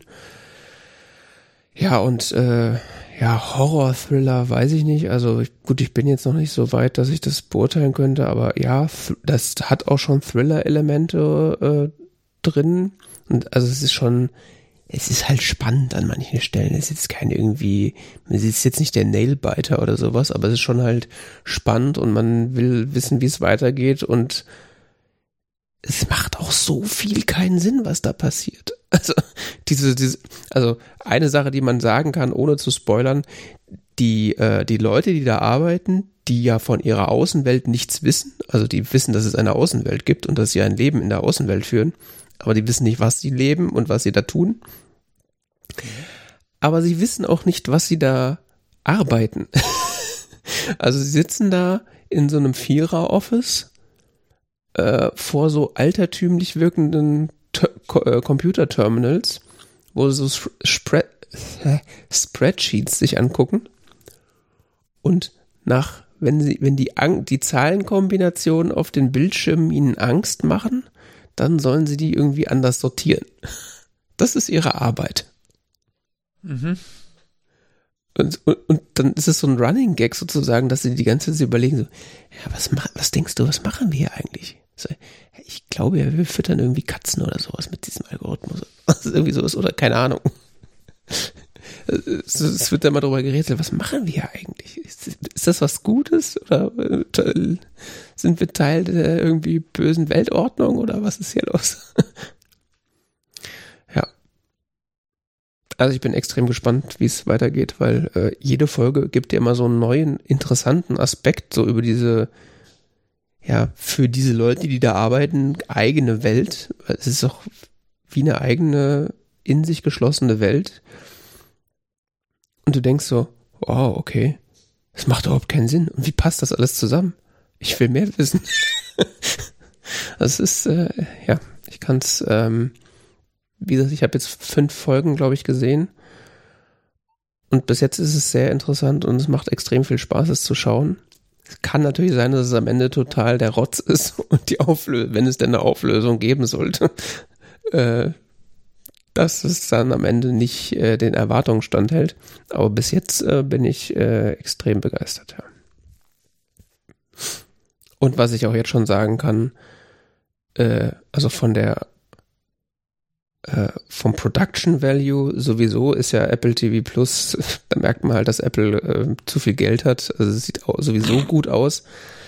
Aber auch die Art und Weise, wie es gefilmt ist. Also die, die erste Folge musste ich echt aufpassen, dass ich den Inhalt mitkrieg, weil ich so begeistert war von den Kameraeinstellungen, weil da wurde so viel symmetrische Bilder auf, auf, also gezaubert, wo ich denke so, und da ist der gleiche Abstand. Und da ist der gleiche Abstand. Und da ist der gleiche Abstand.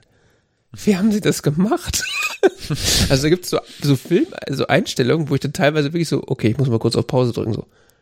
Das ist symmetrisch, das ist symmetrisch, das ist, ist symmetrisch. Was? Also es war wirklich einfach auch visuell ist unfassbar ansprechend am Anfang. Ich weiß nicht, ob es dann weniger wird oder ob ich es dann einfach nicht mehr so wahrgenommen habe, weil es dann so spannend wurde. Aber es ist echt so, what the fuck? Also da gibt es auch so, so äh, Bilder aus der, aus der Vogelperspektive, wo dann so Strukturen auf, auf dem Parkplatz und so oder in dem Gebäude ist jetzt nicht euer Ernst. das ist schon echt krass. Okay, scheint dich sehr zu begeistern. Ne? Ja. Ja, ich habe da natürlich auch so einen leichten Fetisch für so Bildkompositionen, merke ich ja immer wieder, aber ich glaube, das, das fällt auch, fällt auch auf, wenn man da nicht super doll drauf achtet. Das ist schon echt cool gemacht. Ja. Guck das am besten, dann können wir darüber reden. Ich muss da, ich glaube, ich muss da mal mit jemandem drüber reden. ähm, genau. Äh, und dann etwas banaleres. Äh, ich habe mir mal eine Kaffeemaschine gekauft. Bitte? Ja. Ähm, ich habe tatsächlich. Du als alter Teetrinker. Genau, als alter Tee-Veteran, der dann irgendwann auch das Kaffeetrinken für sich entdeckt hat wollte letztens, dachte ich noch so, ähm, als ich in der Küche stand, ah, wir könnten uns mal wieder darüber austauschen, welche Teesorten du eigentlich so derzeit regelmäßig konsumierst. So. Aber ein wegen mir können wir jetzt erstmal über Kaffee reden. Ein Revival der alten Gepflogenheiten, ja. Warum nicht? Von mir aus gerne. Ähm, ja, Kaffee. Also ich. Bei einer künftigen Sendung, ja. Ja, genau. Ja, also wir sind ja alte Teeveteranen und ich habe ja irgendwann dann auch sehr spät in meinem Leben tatsächlich dann noch zum Kaffee gefunden, aber jetzt nicht exklusiv, sondern tatsächlich trinke ich morgens einfach Kaffee und Nachmittagstee.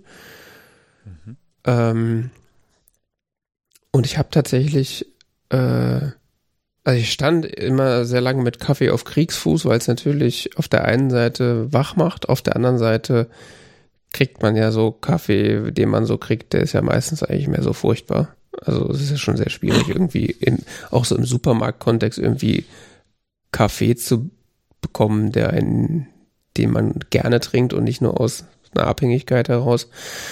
Ähm, dass ich dann irgendwann in diese Blase der Speciality Coffees äh, abgerutscht bin, was ja so der Trend der letzten 10, 15 Jahre ist, dass man sozusagen Kaffee, nur von einer Plantage, von irgendwem geröstet, bla bla bla. Teures Zeug auf jeden Fall.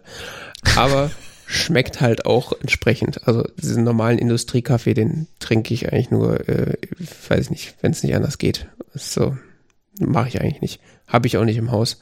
Und ich habe auch tatsächlich äh, noch nie eine Kaffeemaschine besessen, ähm, weil ich festgestellt habe, über die Tests von Kaffeemaschinen, die ich bisher in meinem Leben so bedient habe, dass selbst der teure Kaffee daraus nicht schmeckt. Weil, weiß ich nicht, die, die machen halt das Wasser irgendwie heiß und kippen das irgendwie drüber und am Ende kommt halt so eine Wasser mit gelöstem Kaffee raus, aber der ist dann nicht in so einer äh, Qualität, dass ich den irgendwie gerne trinken würde. Und ähm, deswegen bin ich dann tatsächlich zum, war ich jetzt jahrelang beim Handaufguss, äh, wo ich tatsächlich Temperatur und Wasserfließgeschwindigkeit und äh, ja, all diese Faktoren halt von Hand beeinflussen kann und vor allen Dingen auch muss, dass das Ergebnis halt konsistent und vernünftig ist. Okay kann ich dann auch noch Videos verlinken, die so äh, Techniken erklären, wie, wie, man das denn machen möchte, um möglichst das beste, die beste Extraktion sozusagen aus so einer, aus so einer, äh, aus so einem Ding rauszubekommen. Immer schön in kreisenden Bewegungen, in kreisende äh, ja, also ich glaube, das Haupt, äh, Hauptding ist eher, dass du die, dass du den Filter möglichst voll hast und nicht so viel äh, Agitation erzeugst. Also es geht halt darum, dass alles möglichst immer schön gleichmäßig bedeckt ist und ja, ob du das jetzt in Kreisen machst oder ist eigentlich nicht so wichtig. Aber ja. Da kann man, da gibt's auch viel Esoterik zu dem Thema, da muss man vorsichtig ich hab sein. Nur mal, ich habe da nur mal gelernt, dass man da irgendwie so, man braucht so eine Kanne mit so einem schmalen Ausguss. Ja, ja, so. genau. Von Hario. Genau, genau, auf jeden Fall. Also Ja. ohne geht gar nicht. Ja. Und dann ähm, auf jeden Fall auch so ein Filterhalter, Mhm. der so eine entsprechende, wie, wie soll man das nennen, innen so, ähm, so Spurrillen hat. Der Hario V60. Genau. Die, die, die dann den Wasserfluss in einer ganz bestimmten Art und Weise anregen. So. Genau. Und dann noch mal ein bisschen schütteln und so, wie bei Homöopathie. Das macht's auch noch mal besser. Nee, keine Ahnung. Auf jeden Fall soll man dann mit dem schmalen Ausguss in kreisenden Bewegungen in dieses äh, Filterding dann äh, das Wasser gießen. Das entspricht nicht im geringsten dem, was ich in meinem Leben bisher getan habe, wenn ich mir so Kaffee gekocht habe. Aber ich habe natürlich auch nicht das Profi-Equipment und ich offensichtlich auch nicht ähm, die Geschmacksnerven, um das nennenswert zu unterscheiden. Doch, glaube ich schon. Vielleicht habe ich auch einfach nur schlechten Kaffee bisher konsumiert. Das kann auch sein. Ja, also ich, ich bin stoffwechseltechnisch mit Kaffee nicht so kompatibel, deshalb bin ich da irgendwie wieder von abgekommen. hm. Ähm, Kaffeemaschine, ja, ich hatte früher mal so ein Plasteding, was das Wasser heiß gemacht hat und so. Das tröpfelte dann oben raus auf das Kaffee und unten kam dann flüssiger Kaffee raus. Hm. Ja. Also all das, was du jetzt gerade beschrieben hast, ist, So, das, das, das Standardmodell, was meine Ja. Eltern Zeit meines Lebens hatten. das, was man so von Melita für 29 Euro halt kriegt, ja. Keine Ahnung. Ja, ich hatte bei irgendeinem alten Arbeitgeber, hatte ich tatsächlich auch mal so eine Kaffeemaschine gekauft, weil es keine gab und dann einfach dahingestellt, so damit man wenigstens irgendwas hat. Äh, Ich meine, äh, wer noch nie so einen drei Stunden abgestandenen Kaffee getrunken hat auf der äh, Heißbehalteplatte, der hat noch nicht gelebt. Ne? Also, Allerdings. Äh, ja, also alles, was du gerade beschrieben hast, äh, so äh, in etwas amüsierter Form, ist gar nicht so weit weg von der Realität leider. ähm, und ist auch gar nicht so weit weg von dem, was ich tatsächlich bisher gemacht habe. Also ich habe tatsächlich selber so eine hast Ha- du dir Mühe gegeben? Ja, also ich habe jetzt nicht in Kreisen Bewegungen und weiß der Geier was und geschüttelt, aber es gibt tatsächlich äh, so, ein, so eine, eine oder ich habe für es gibt es gibt diesen YouTuber, der heißt James Hoffman, das ist so ein ähm, britischer Barista, der jetzt quasi eigentlich nur so Kaffee-Videos macht. Mhm. Und ähm, der hat vor zwei Jahren mal so ein, er nennt es Ultimate V60 Technik-Video äh, rausgebracht. Also der, der, der V60 ist ja der, der von Hario ist ja so der, Ja, schön. Ja. der, das ist ja quasi so der, äh, der Filter-Kaffeehalter, nee, Filterkaffee, Filterhalter, äh, den man so haben will, wenn man Handaufguss macht. Weil er halt irgendwie von der, nicht wegen dieser Spurrillen, ich glaube, das ist ziemlicher Bullshit, aber weil er halt von seiner Form und auch von der Öffnung unten halt eine, eine Fließgeschwindigkeit erzeugt, die halt besser ist, als du das jetzt beim klassischen Melita-Filter hast. Ähm, ja, und der hat halt so ein Video ge gemacht, ähm, wo er seine präferierte ähm, Technik oder ja, Workflow sozusagen vom, vom Kaffee mahlen bis zur fertigen, ähm, bis zum fertigen Kaffee, was er da so macht und was er da so empfiehlt. Und das habe ich mir relativ gut angeguckt und so einige Sachen davon abgeguckt und tatsächlich festgestellt, dass das Ergebnis besser ist und ich auch das auch konsistent besser hinbekomme. Und was er halt so macht, ist diese Blooming-Phase, wo du quasi das, das, das Kaffeepulver erstmal benetzt und wartest, bis Ja. äh, CO2 aus dem, aus dem Kaffee ausgestoßen ist. Und dann ist, äh, und, und während es das sozusagen machst, du das, ähm, du den, ähm, den Kaffeesatz quasi im Filter so ein bisschen äh, durch, durch Schütteln in, in Rotation bringst, dass der, dass der eine möglichst gerade Oberfläche bekommt. Also das Ziel ist quasi, dass der, dass es möglichst flach, ein, ein flaches Kaffeebett bekommt sozusagen. Und darauf fängst du dann an zu gießen. Und dann machst du am Ende eigentlich das Gleiche, nur noch einmal, dass du ihn einmal so im Kreis schwenkst, dass er final am Ende auch das Kaffeebett sich wieder glättet, dass halt alles, was da durchfließt, möglichst gleich viel Kaffee abbekommt. Das ist, da wird ein bisschen viel Zinnober drum gemacht, aber das ist halt so, ja, im Zweifelsfall so eine, so eine Optimierung, äh, dass du halt eine möglichst gleichmäßige Extraktion bekommst. Und ähm, ja, das ist es im Grunde. Also du kannst auch einfach so heißes Wasser draufkippen, aber dann hast du halt im Zweifelsfall nicht irgendwie die, die optimale Extraktion bekommen. Ja, das habe ich auf jeden Fall seitdem ich halt Kaffee, ich habe vor 50 geschrieben, das ist vor 60. Ja, ich habe mich gerade irritiert, ob das noch so ein Produkt ist, was ich nicht kenne oder so. Nee, nee, ich habe mich einfach nur vertippt. Ähm, ah, okay. Genau. Ähm, genau, seitdem ich morgens Kaffee trinke, mache ich im Grunde das. Äh, äh, beziehungsweise seit, seitdem ich das Video kenne, halt dann auch in der Form, aber ich habe halt so einen V60 Keramikfilterhalter gehabt, wo dann halt diese Filter reinkommen, habe dann Kaffee auf in so eine kleine Graskaraffe äh, aufgegossen. Mit den V60 äh, passenden Hario-Filtern. Ja. Ah. Ja. Also kannst auch andere nehmen von der von anderen Firmen, die gibt es glaube ich auf anderen Herstellern. Die sind auch gar nicht so teuer. Also so, so ein paar 20 Euro kriegst du so ein Set hier, ne? Ja, nee, da habe ich, also das, das Geld, was ich dafür ich hatte die irgendwie als unglaublich teuer in Erinnerung. ja, die Wasserkocher sind schweineteuer von denen. Ah, okay. Also Hario macht auch Wasserkocher, die so einen super dünnen Ausguss vorne haben die natürlich sehr dankbar sind, um so halt äh, langsam Kaffee oder Wasser auf so Kaffeepulver zu gießen. Ja, ja. Und da gibt's halt die Variante tatsächlich als elektrischer Wasserkocher. Also es gibt ja den für den Herd, den du aufstellen kannst. Und dann gibt's das als elektrische Kaffee-Wasserkocher-Variante. Äh, die kostet irgendwie 100 Euro für, ein, für so einen Pups-Wasserkocher, der halt so einen dünnen Ausguss hat. Und, äh, und was ich noch von denen in Erinnerung habe, ist so Cold Brew Flaschen. Flaschen? Okay. Ja, so Flaschen. Ähm, die sind ganz cool gemacht. Die haben so ein. Er wird hier verkauft als Eisteeflasche, aber kann man sehr, kann man für Cold Brew benutzen. Ja, also die Firma Hario ist ja eine japanische und die hat äh, schon nett designte Cold Sachen und halt auch ja, sehr wertige Sachen, ja. Mit so, ja, sind so Flaschen mit so Filtereinsatz. Mhm. Ähm, in Japan wird ja sehr viel Cold Brew getrunken. Mhm. Ähm, da haben die so spezielle Flaschen dafür. Aber die fand ich mal so teuer, die kosten irgendwie 30 Euro. Ja, gut, wenn man das regelmäßig macht.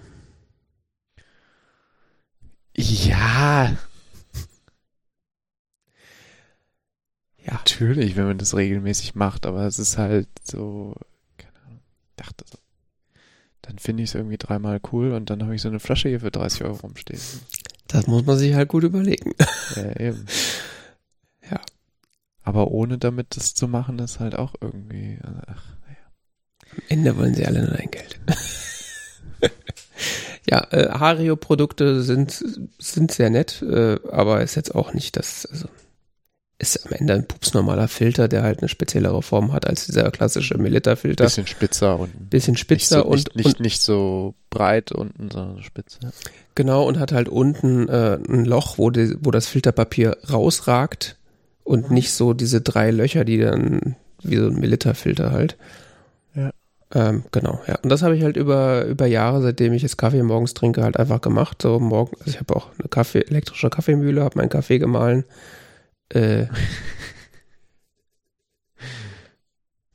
aber logischerweise alles vorher abgewogen und dann halt entsprechend den Kaffee da aufgegossen. Das ist halt immer so ein Zeitfaktor, der, ja, es, es dauert halt. Also ordentliche, ordentlich Kaffee zu machen, dauert, hat bisher bei mir immer so gute zehn Minuten gedauert mit Wasser kochen, Kaffee wiegen, Kaffee mahlen äh, und so weiter und so fort, bis ich dann Kaffee trinken konnte.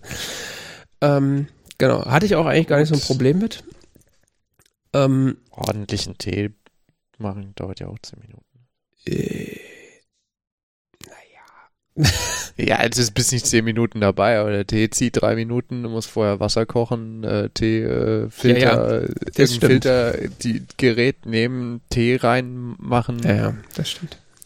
Ja, ja, nee, aber du, das ist halt, der feine Unterschied ist halt, dass du da direkt dabei bist und halt auch aktiv was ja. machen musst. Du kannst halt ja. nicht nebenbei dir die Zähne putzen. also, kann, weiß ich nicht, ich kann es nicht, aber. ich, äh, ja. Challenge accepted. Genau. Ähm, war jetzt auch eigentlich kein Problem. Äh, ist, äh, ist halt auch so eine Morgenroutine. War halt manchmal nervig, aber war jetzt nicht irgendwie was, was ich jetzt unbedingt beseitigen wollte. Äh, eben erwähnter, ähm, ja, Kaffee-Experte äh, auf YouTube, James Hoffman, ähm, der reviewt auch am laufenden Band irgendwelches Kaffee-Equipment und auch unter anderem Kaffeemaschinen. Und der hatte dann tatsächlich äh, so auch eine Kaffeemaschine äh, reviewed, die äh, Wilfa Performance, von der er äh, relativ angetan wirkte. Und ähm, dann hatte ich irgendwie mal so ein paar mir andere Reviews noch angeguckt und das wirkte irgendwie alles so, dass da so von der Qualität her Kaffee rauskommt wie aus einem V60-Filter, nur halt, dass man selber nichts machen muss. Und ähm, ja, das habe ich dann ein paar Tage mit mir gehadert und dann hat Amazon entschieden, dich kriege ich, du Schwein. Wir machen Amazon das Ding jetzt billiger. also billig ist da ein sehr äh, interessanter Begriff. Also sie kostet UVP irgendwas um die 300 Euro, glaube ich. Und ich habe sie jetzt für 200 Euro gekauft. Ähm, ja, ist eine sehr schick designte Kaffeemaschine mit einem separaten abnehmbaren Wassertank und äh, ja. Mhm. Ist halt, wie man so eine Kaffeemaschine sich vorstellt von der Funktion her. Hilfer Performance. Ja, ist auch im, in den Shownotes verlinkt. Unverbindliche Preisempfehlung 280, momentan für 200 sagen. Genau. Plus du kriegst noch 5% Rabatt. Seit wann hast du die jetzt? Seit zwei Wochen oder so. Ah, ja. Und den, den Wassertank-Ding, also was wir sehen, ist so, ein, so eine Bodenplatte. Mhm. Und da steht so ein Wassertank drauf. Mhm. In der Mitte geht so ein Schwanenhals hoch. Mhm. Über den Kaffeefilterhalter, Mhm. der da so an diesem Schwanenhals befestigt ist und darunter steht eine Kanne.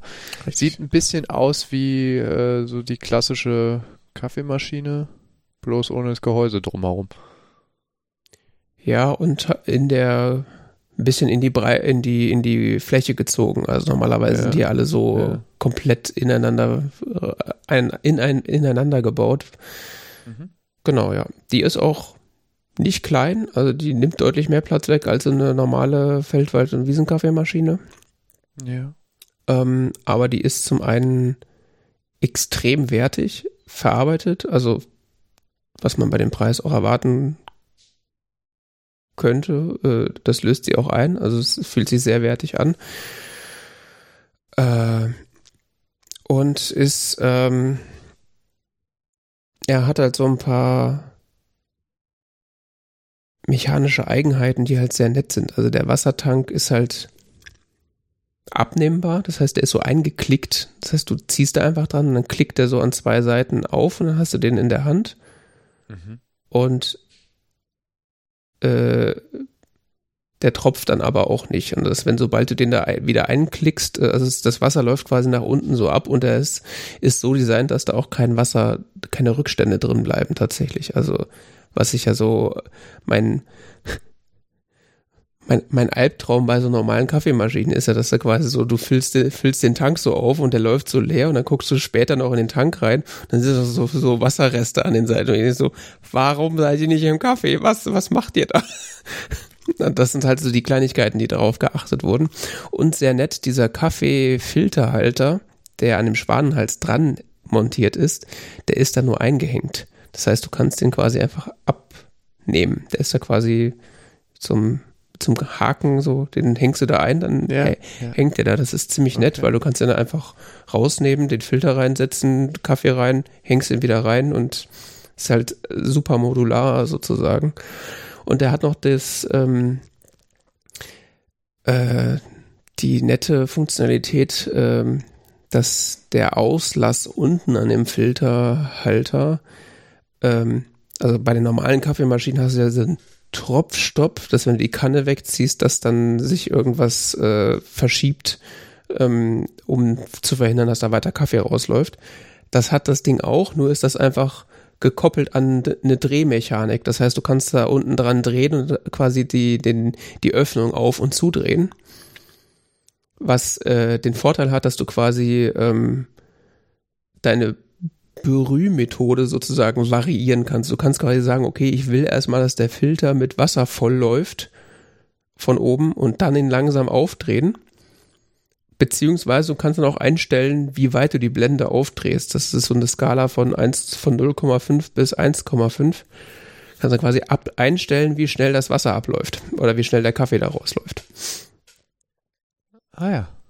Was, wenn man damit experimentieren will, äh, sehr nett ist und äh, ja.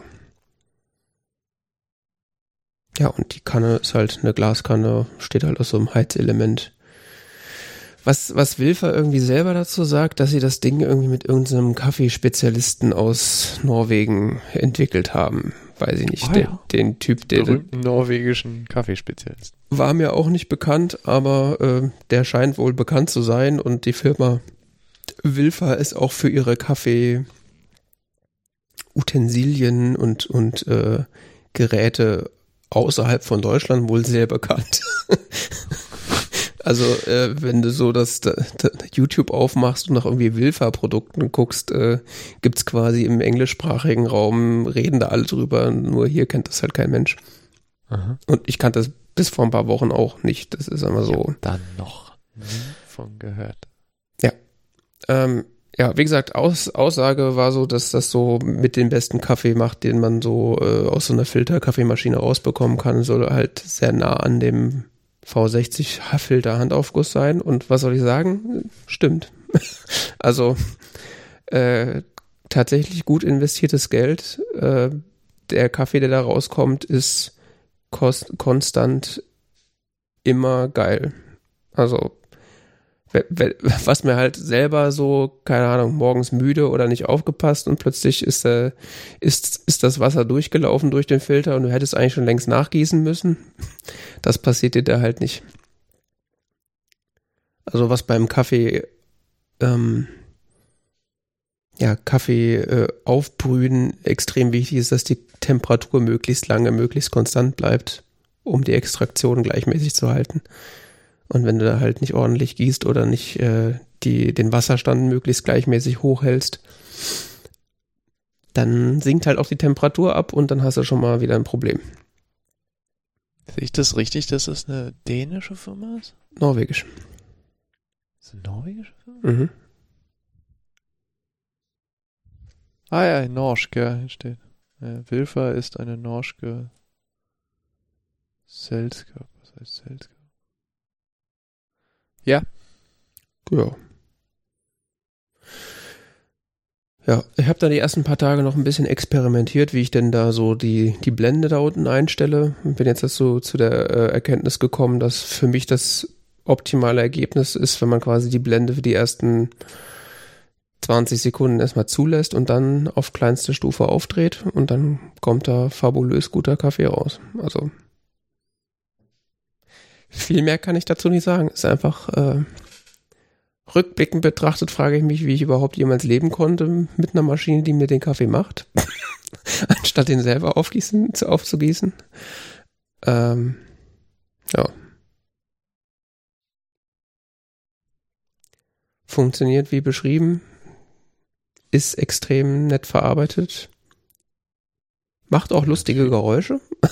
Also kommt so, am Anfang kommt da erstmal so schön, schön Dampf oben aus dem Schwanenhals raus und äh, dann, dann tröpfelt, tröpfelt da so langsam heißes Wasser raus und die, äh, die summt dann so leise vor sich hin, weil die Pumpe halt äh, da so ein Geräusch macht. Es klingt, es ist Mhm. aber sehr nett vom, vom, äh, vom, äh, von der Geräuschkulisse her. Mhm. Ist halt äh, schweineteuer, aber ich kann nicht sagen, dass ich das bereue, ehrlich gesagt. 200 Euro. Ich, kan ich kannte so in, von ähnlichen Bauprinzip, also so ähnlich aussehend bisher nur die Mokka Master. Das ist die andere, die äh, von, von James Hoffman getestet wurde und ebenfalls für gut befunden wurde. Ja. Die kannte ich noch. Der hatte ich mal so gehört, wenn man irgendwie so eine gute Filterkaffeemaschine haben will, dann sollte man die kaufen und nicht irgendwie sein Geld für irgendwie so 50 Euro Maschinen rauswerfen, sondern ja. Ja, weil das Problem, das, das zeigt, äh, das, also dieser YouTube-Kanal von James Hoffman, wenn man sich auch nur im Ansatz für Kaffee interessiert, äh, ist das wirklich höchst unterhaltsam und interessant. Äh, der ma macht da auch so ähm, ein Video, macht da so den Test und guckt, was ist eigentlich so an diesen billigen Kaffeemaschinen das Problem. Mhm. Und dann, was er dann immer macht, ist, er legt erstmal überall Temperatursensoren rein in das Ding und brüht dann Kaffee auf und hast dann quasi Tabellen und Grafiken, wo dann wie die Temperatur war und äh, wie sie verlaufen ist und so weiter. Und ja. das Hauptproblem an den an diesen normalen Billo-Kaffeemaschinen, die halt alle zu Hause haben, ist halt, dass die erste Ladung von Wasser, die da halt in den Kaffee kommt, halt maximal lauwarm ist, wenn nicht sogar kalt. Ja. Weil quasi die ähm, das Heizelement, was das Wasser aufheizt für den Kaffee, ist dasselbe Heizelement, was die Bodenplatte heiß macht. Und das heißt, das geht quasi an und sofort geht aber die Pumpe, äh, läuft die Pumpe sozusagen los und dann läuft es quasi da durch. Und die ersten paar Milliliter sind halt nicht richtig heiß, weil es so schnell da durchgepumpt wurde am Anfang. Beziehungsweise weil die Platte halt noch nicht richtig heiß ist. Und wenn dann die Platte richtig heiß ist, dann wird das Wasser auch richtig heiß. Aber dann hast du schon irgendwie eine Viertelkanne da an mittelmäßig heißem Wasser da durchgelatscht und so Sachen. Und das machen halt so Kaffeemaschinen wie jetzt die, die Wilfer, die machen das Wasser halt erst richtig heiß und dann äh, halten die Temperatur dann auch konstant bis zum, bis zum Schluss, das dann da rauskommt. Was ja relativ äh, visuell sichtbar ist, dass da quasi heißer Wasserdampf als erstes rauskommt aus dem Ding.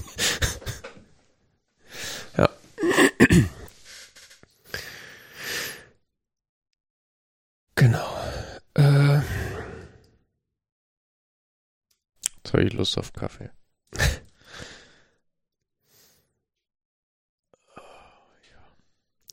Genau, ich werde dann nochmal den äh, YouTube-Kanal allgemein verlinken, beziehungsweise das Video mit normalen Kaffeemaschinen. Und dann noch hat so ein großes äh, Kaffeemaschinen-Vergleichsvideo, wo auch die Wilfer Performance drin auftaucht, wo er quasi irgendwie sechs, sieben Kaffeemaschinen äh, gleicher Preiskategorie ähm, so gegeneinander vergleicht. Äh, ja.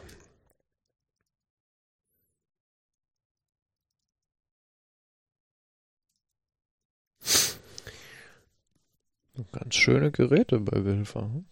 Ja, ja, die haben. Oh, ansonsten? Die haben ordentliche Hardware.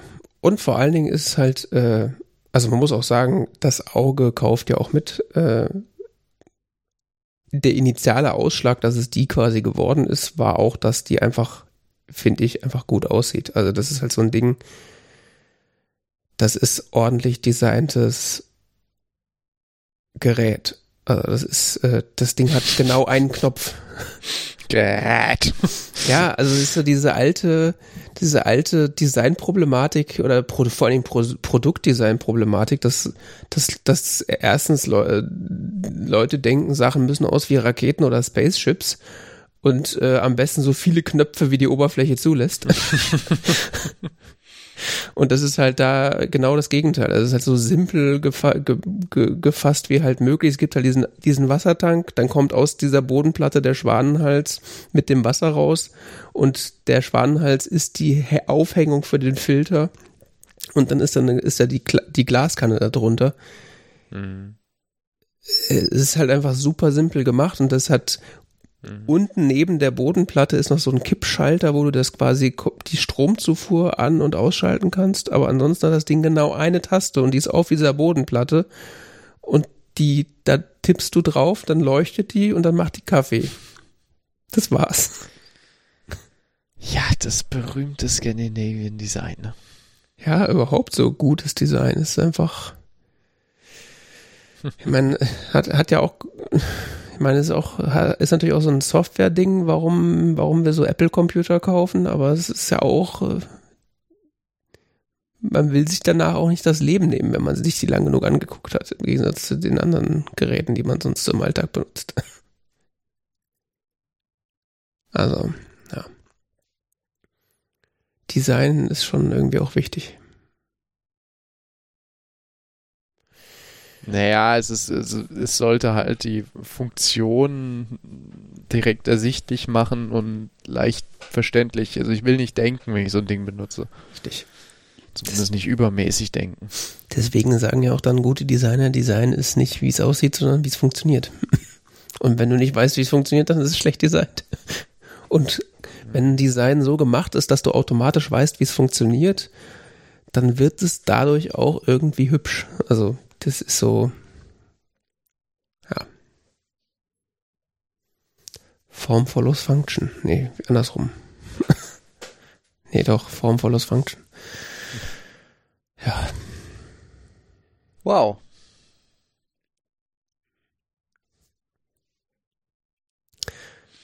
So. Jetzt kommen wir mal zum Vor Schluss mit dem Vorgeplänkel. wir haben mal wieder einen Film geguckt. Oh, bewahre.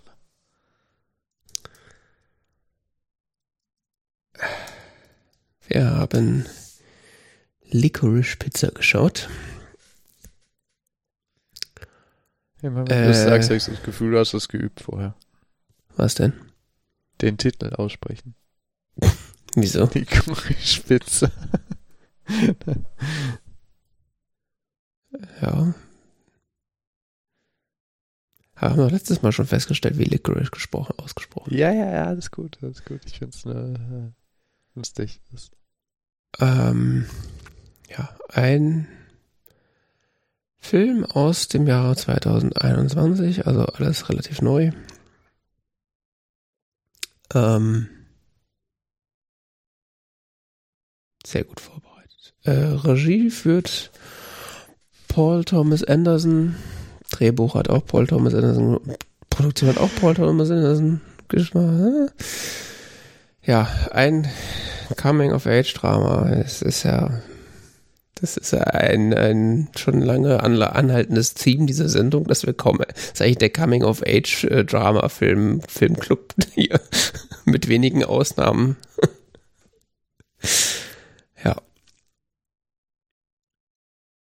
Ja. Ich weiß ja nicht. Du weißt ja nicht.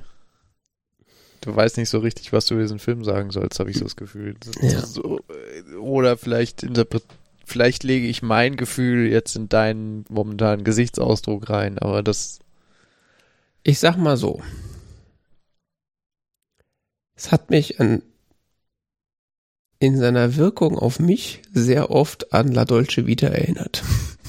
Ernsthaft? Ja. Und zwar in dem Sinne, ah, ja. so, was passiert hier? Warum gucke ich das? Wann ist es vorbei? okay. Also, ich fand den ja. eigentlich ganz nett.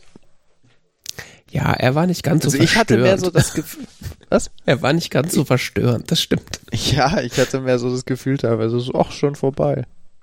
Really? Okay. Ja. Hm. Also ich habe tatsächlich. Äh, ich fand den sogar teilweise spannend. Also wirklich, ich habe mich drauf, ich musste den unter, ich hatte ja angefangen zu gucken, musste unterbrechen. Ich habe mich richtig drauf gefreut, den weiterzugucken. Hm.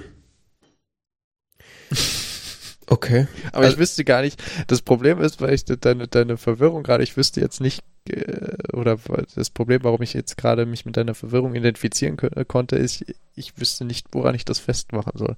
Hm.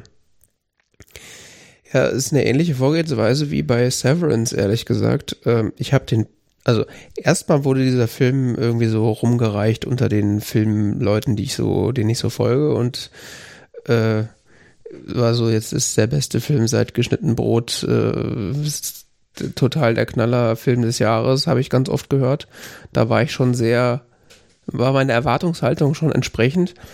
Und dann habe ich tatsächlich den Trailer sehr spät gesehen. Also tatsächlich, ich glaube erst letzt vor zwei Wochen, kurz bevor wir die Sendung aufgenommen, als ich überlegt habe, was man denn so das nächste Mal schauen könnte, ähm, habe ich mir den Trailer zum ersten Mal angeschaut und war auch richtig beeindruckt von dem Trailer, weil der nämlich viele sehr schön geschnittene Szenen aus dem Film nimmt also äh, er hat der, ich finde, der sieht sehr, auch auch der Film, dieser Film sieht sehr gut aus und hat sehr hat sehr eindringliche und nette Bilder. Und er nimmt halt der, der Trailer nah hat ganz ganz viele von den schönen Einstellungen genommen mit netter Musik untermalt. Und ist alles so geschnitten, als wäre es irgendwie so eine ja lustvoll inszenierte Teenager-Komödie, weiß ich nicht, in den 70er Jahren. Und es war so, boah, geil, jetzt will ich diesen Film gucken. Und dann habe ich diesen Film geguckt und war irgendwie enttäuscht.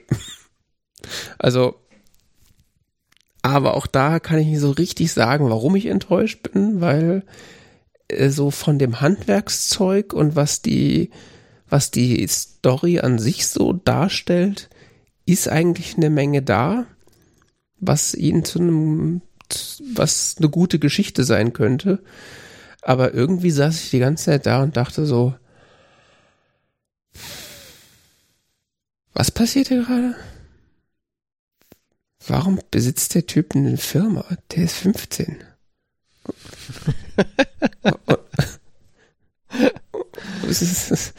und lauter so, lauter so, und diese komische Beziehung zwischen den beiden.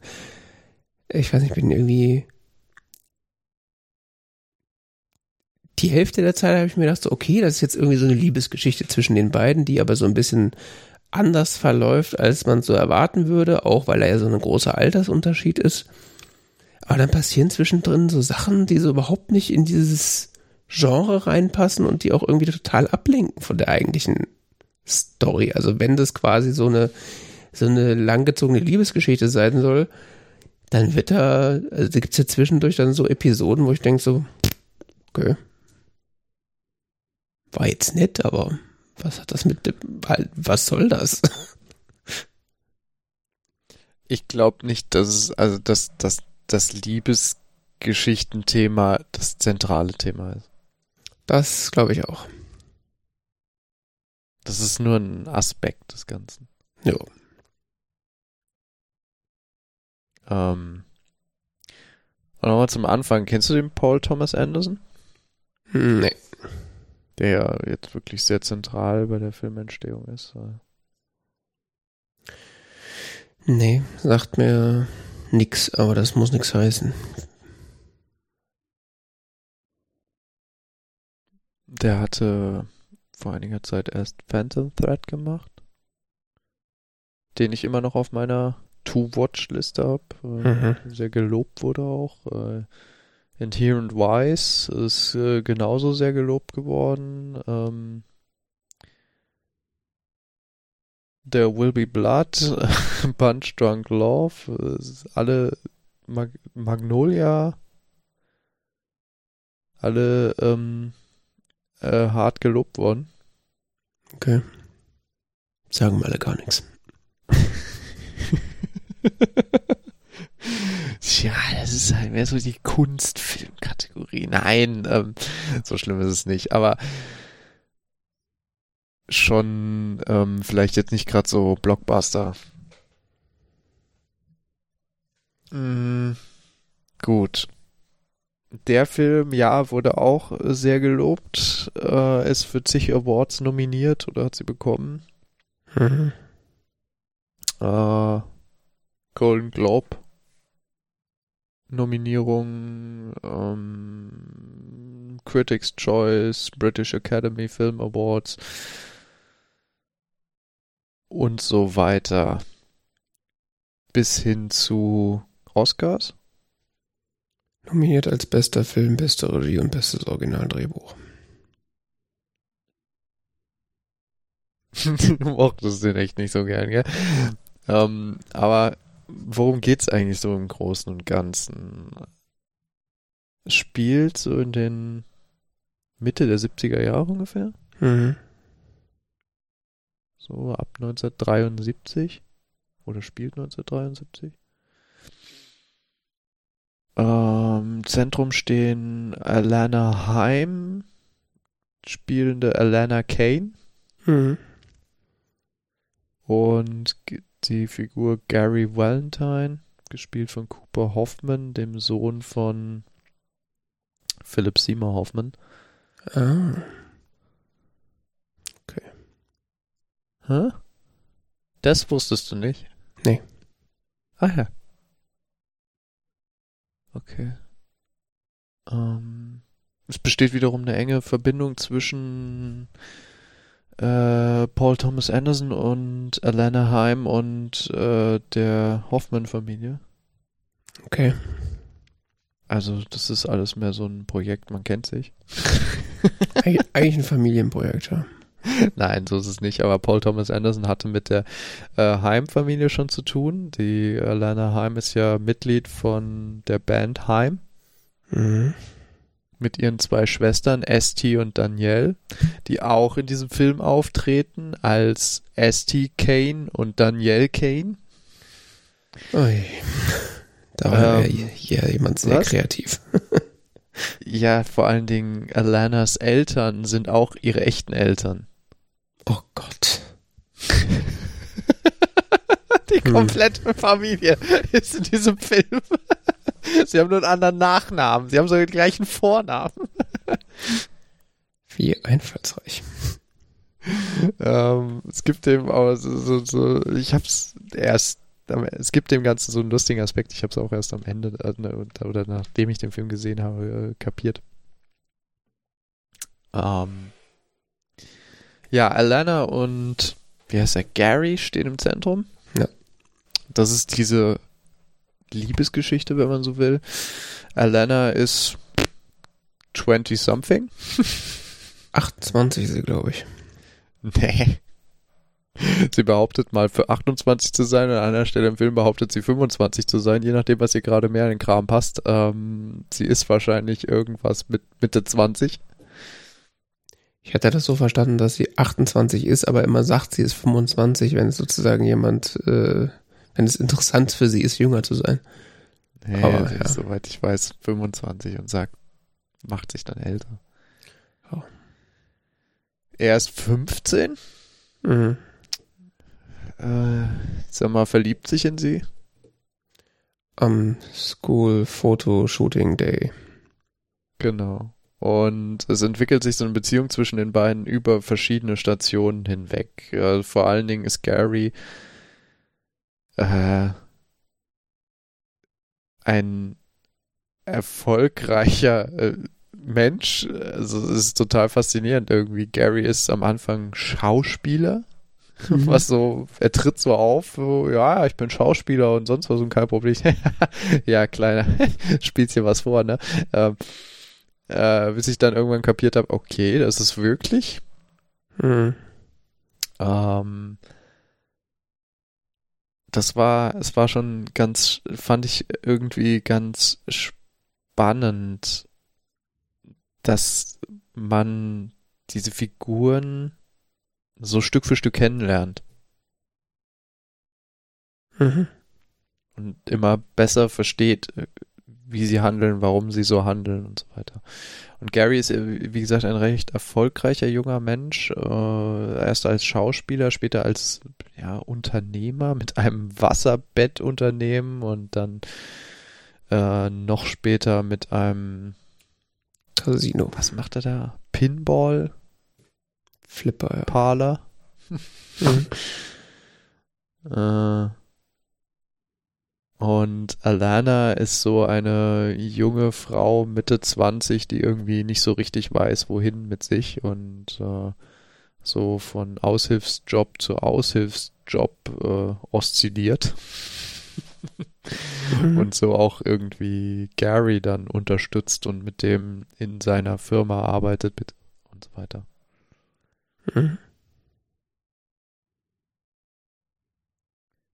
Unter anderem, um auch äh, den Legal Part zu übernehmen, als quasi gesetzliche Vertreterin von Gary. Ja.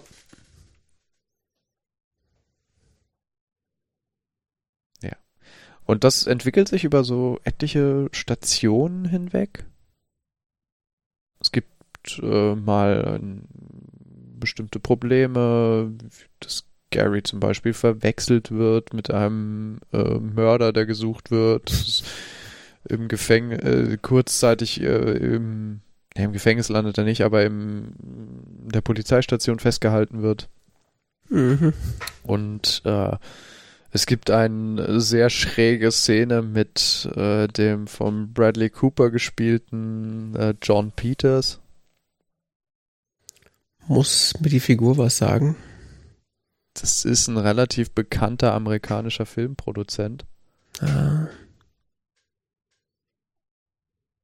Ähm, der unter anderem mit äh, Barbara Streisand verheiratet war. ja, das sagt er ungefähr zehnmal. Und äh, der auch aufgrund von Verhaltensweisen dann Bekanntheit erreicht hat, die äh, im Film dann doch sehr herausgestellt werden. Also hat ein gewisses Aggressionsproblem. Das ist toll gespielt von Bradley Cooper meines Erachtens. Ähm, es treten andere, Sean Penn spielt diesen sehr schrägen, diese sehr schräge Figur Jack Holden, offensichtlich basierend auf der, auf dem Schauspieler William Holden.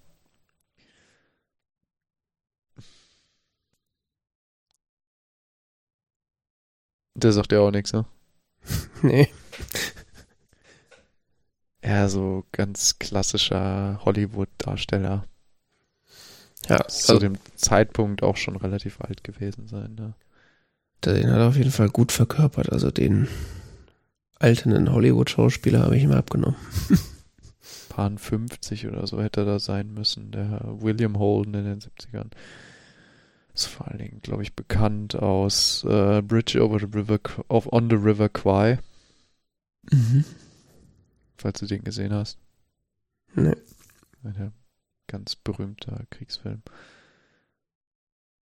Ähm, das sind so Zwischenstationen, also mit, mit äh, der von Sean Penn gespielten Jack Holden hat die Alana so mal ein Date, will ich es mal nennen, äh, was so sehr schräg sich entwickelt. Ähm, äh, der von Bradley Cooper gespielte John Peters ist Wasserbettkunde. Und äh, wir sehen halt immer wieder so einzelne Episoden, in denen die, in denen sich Alana und Gary auf gewisse Weise emotional näher kommen, weil sie sich in schrägen Situationen besser kennenlernen. Oh. Beziehungsweise dann halt auch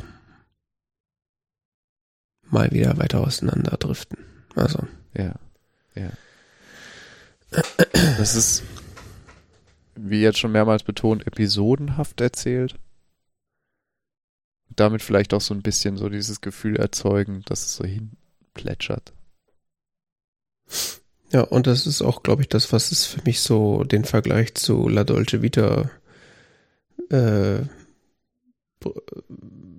ja, begründet macht, weil die, diese Episodenhaftigkeit, wo der direkte Zusammenhang nicht immer ganz klar ist, das macht der Film halt auch. Nicht ganz so schlimm und nicht ganz so stark wie La Dolce Vita, aber auch, es gibt halt einfach so Episoden, die so nacheinander ablaufen, wo du dann am Ende denkst so, okay, das ist jetzt halt so, aber es trägt nicht unbedingt was zur Story bei oder, oder es ist vielleicht dann so interessant für die Entwicklung der einzelnen Charaktere.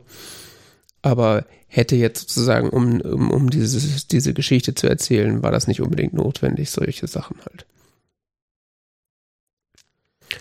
Äh, ein vielleicht wichtiger Punkt ähm, ist, oder, oder, der das Setting auch nochmal irgendwie erklärt, ist wahrscheinlich der, dass äh, Gary zu Beginn, als er Alana trifft, das erste Mal und, und sie kennenlernt, äh, ich glaube, sich relativ offensichtlich in sie verliebt oder sich so zumindest das Ziel setzt, dass er mit ihr irgendwie mehr zu tun haben will. Weil also das, das erste Treffen von beiden ist ja eher so, was man sich so klassischerweise oder klischeehafterweise darunter vorstellt, wenn der Mann in Anführungszeichen äh, seine Pickup-Lines äh, auspackt und sozusagen die Frau umwirbt. Und sie klischeehafterweise das halt alles von vornherein abschmettert und äh, mit ihm eigentlich nichts zu tun, hat, zu tun haben will. Und ja, also das ist so quasi die das, das Setting und das, das initiale Figurenverhältnis, was dann sich über die Zeit der Geschichte dann an, beginnt zu verschieben. Während man bei Gary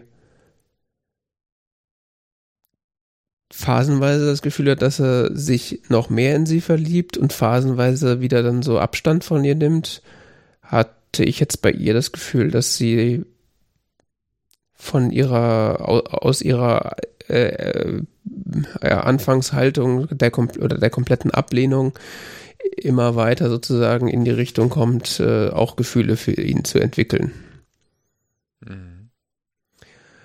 Gewürzt ist das Ganze mit der Tatsache, äh, dass äh, die beide halt äh, zehn Jahre auseinander sind, beziehungsweise Gary halt minderjährig ist. Mhm. Ähm, was der Story natürlich auf der einen Seite ein Geschmäckle gibt, auf der anderen Seite äh, auch nochmal eine interessante Inversion ist, weil äh, normalerweise ist das ja andersrum. Also die Männer holen sich ja normalerweise die minderjährigen Mädchen, nicht umgekehrt. Tja. Der Film hat einiges, was nicht so üblich ist. Ja.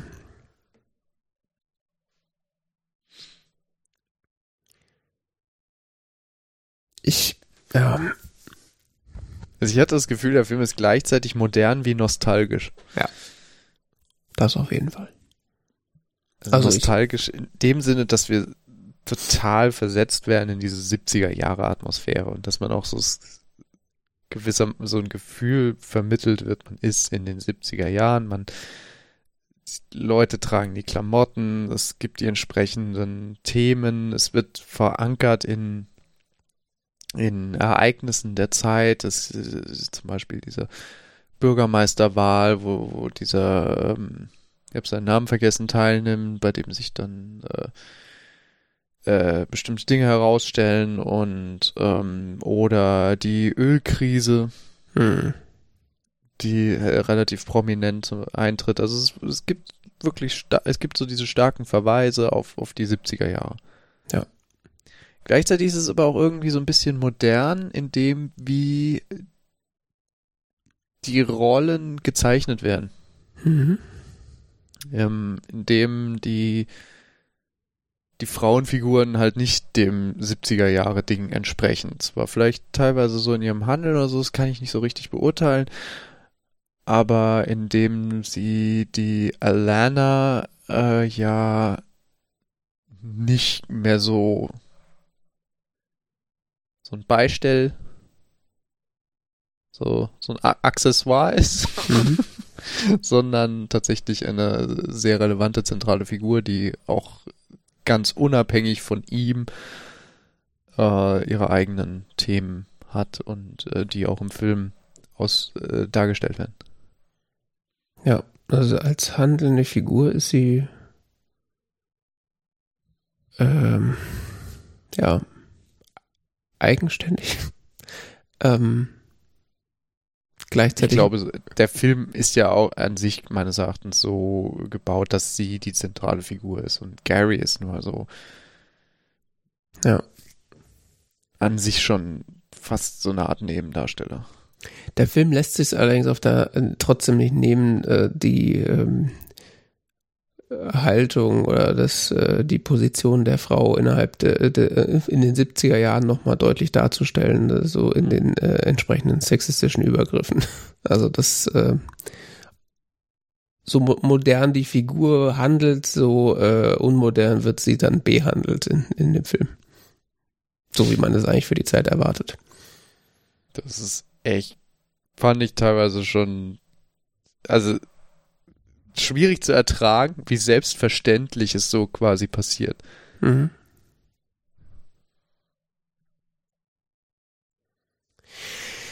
Ja, ja, also handwerklich finde ich, ist dieser Film ganz hervorragend.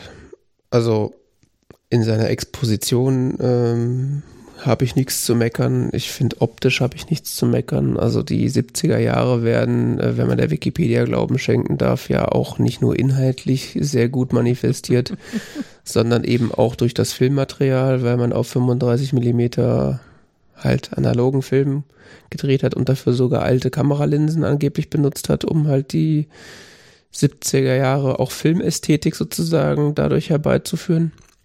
Echt, das Gefühl hatte ich jetzt gar nicht so. Ja, also ich weiß nicht, inwiefern alte Kameralinsen da irgendwie ähm, ausschlaggebend sind, aber ich hatte schon das Gefühl, dass damit relativ wenig lichtstarken Kameras gearbeitet wurde und deswegen die Blenden entsprechend aufgedreht werden mussten, weil man hat ganz oft den, diese Kameraeinstellung gehabt, dass quasi die Gesichter scharf waren und relativ kurz dahinter es sehr unscharf wurde. Was du ja als if, also als ungewollten Effekt dann hast, wenn du quasi die, die, die Blende weit aufdrehen musst, weil du sonst zu wenig Licht hast. Das kannst du natürlich auch stilistisch einsetzen, aber das hatte der Film halt relativ häufig, wo ich mir gedacht habe, ja, das würde in einem modernen Film wahrscheinlich nicht so gemacht werden. Oder in einem Film. Ja. Ja, es stimmt schon. Es gibt viel Bildrauschen, gerade so in dunklen Szenen und so. Genau. Siehst du quasi das Papier. Die Farben sind auch nicht so ausgesteuert wie in normalen, äh, wie, was halt normal, wie in modernen Filmen. Ja, ist halt auch alles sehr, sehr warm und ja. Also da gibt der Film sich schon sehr viel Mühe, Stimmt, auch so auszusehen. Warme Farben, ja. Ja, bis hin zu, äh, ja, die, die, ähm, Kost die Garderobe, Kostüme und so, also äh, die, die Kleidung, die sie trägt, äh, da merkst du halt, dass da gerade so die 60er vorbei sind, die Erfindung des, des Minirocks äh, so voll durch die Gesellschaft durchgeschlagen hat. Und, äh, äh, und, und diese modischen Verbrechen, die Gary da am laufenden Band quasi begeht. das äh, war auch echt. Der weiße Anzug ist, die, ist der Förder. Junge, Junge. Mit dem Gummibund.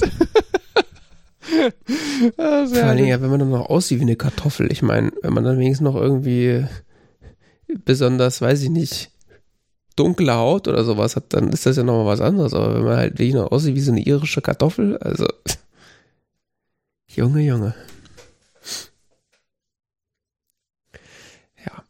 Aber ich, ich gucke gerade nochmal rein, dass, also, man kann es schon sehen, dass, dass das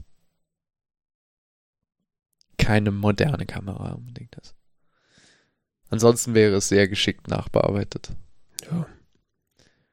Ich bin nur gewohnt, dass ältere Filme nicht mehr so die Qualität auch haben, wie so auf so einem älteren Fernseher.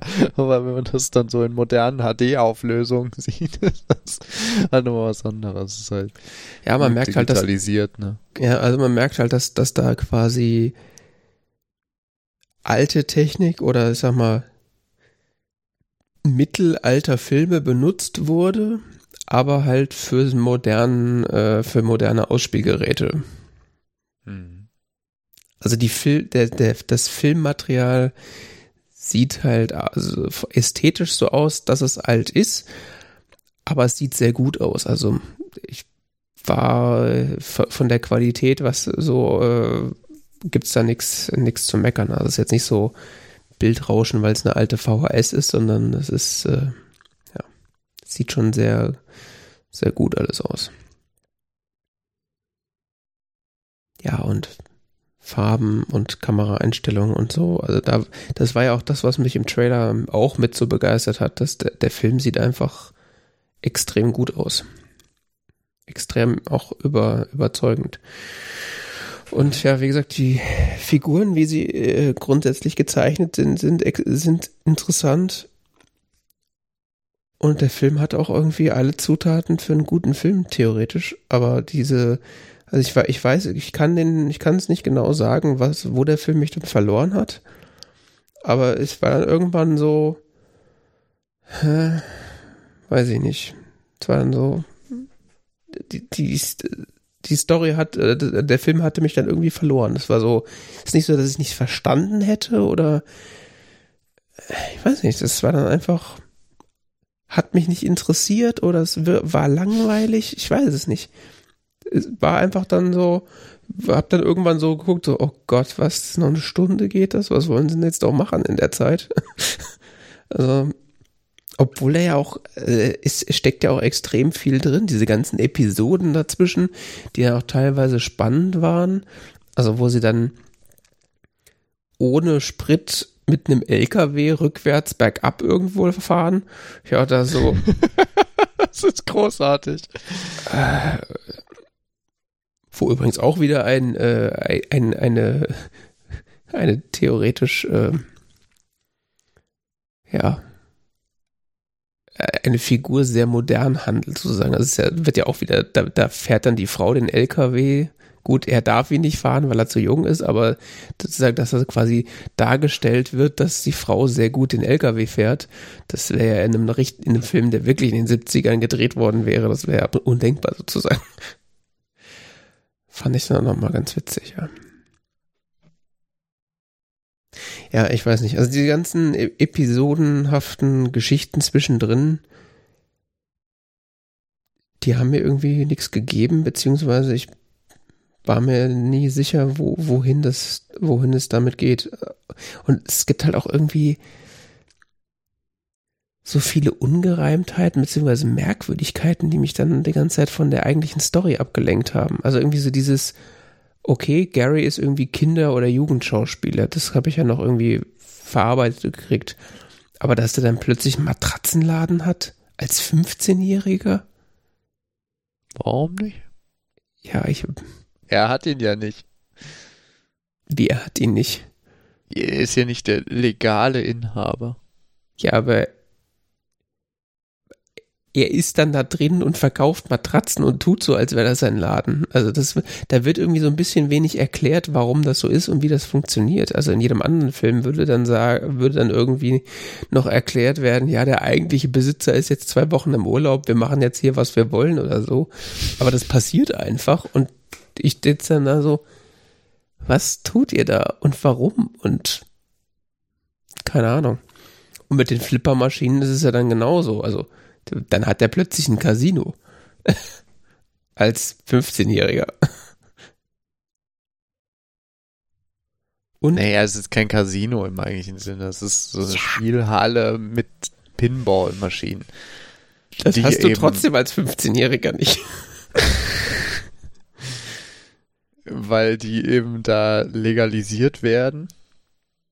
Ja, das habe ich schon Und verstanden, woher er die Idee hatte. Das wird ja auch, das wird ja gut eingeführt, aber diese, diese ganzen Umstände, dass der dann wie?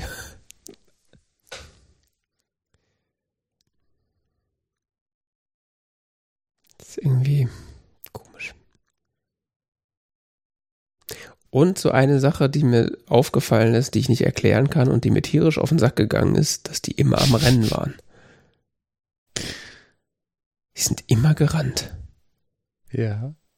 Ich war quasi ständig außer Atem, weil ich nur Leute rennen hab, äh, hab sehen rennen. Du warst außer Atem. Ja, das ist so, man ist quasi für die Leute mit außer Atem so. Die gehen irgendwo raus, so, wir gehen jetzt dahin und dann rennen sie plötzlich los, als wären sie auf der Flucht, so, hallo? Was? Warum? Und ich meine, wenn Kinder das machen, und Gary würde ich jetzt dann auch dazu zählen, kann ich das noch irgendwie verstehen. Aber als 25-jährige Frau, am besten noch in irgendwie so einem Kostümchen, geht man auf die Straße und rennt dann 20 Minuten. Hat man das in den 70ern so gemacht? Ich wusste keine Ahnung. Naja, zur Zeit der Ölkrise schon.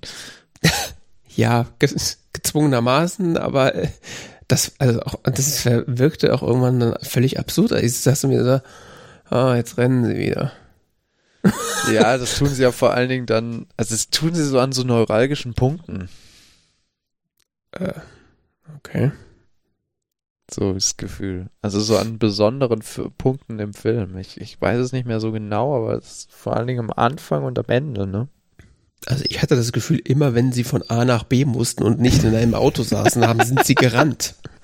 Ich dachte Also, schon kurz, so- mittlerweile sind wir jetzt bei Doctor Who oder warum wird hier ständig Naja, gerannt? So, so zusammenhängend ist der Film ja nicht. Es gibt ja etliche zeitliche Sprünge. Ja. Wo man nicht so genau weiß, wie viel Zeit so dazwischen war. Äh, Ellipsen, um genau zu sein. Und die. Deshalb kann man nicht sagen, die, die bewegen sich irgendwie kontinuierlich von A nach B und wir verfolgen die die ganze Zeit, sondern das ist ja. Ähnlich wie in Muss- La Dolce Vita. Ja, genau. Und im Endeffekt muss damit ja diese Rennszenen ja irgendwie so ein mehr so eine Art Metapher sein oder so. Hätte ich jetzt gesagt. Ja, schon möglich. Weiß ich nicht. Aber dafür war es nicht absurd genug. Also damit es quasi als damit ich das als Metapher auffasse, müsste es irgendwie noch absurder sein, habe ich das Gefühl. Aber das Noch mehr in your face. Ja. ja, aber das war immer so, hey, lass mal wieder irgendwo hinrennen. Ja, aber warum? Also und für was ist das denn eine Metapher? Ich habe keine Ahnung, das habe ich auch nicht verstanden, aber ich hatte so das Gefühl, Hm. da ist mehr dahinter. Okay. Ja, ich meine, das kann natürlich sein, dass da noch ganz viel mehr dahinter ist und ich das bloß nicht verstanden habe. Da lasse ich mich auch gerne eines jetzt gar Besseren nicht mal im. Sinne von, der Film hat noch so, so, so eine unglaublich tiefgründige Message oder so, so meine ich das nicht, aber so, dass das vielleicht irgend so ein Gefühl ausdrückt oder so. Ja, das auf jeden Fall.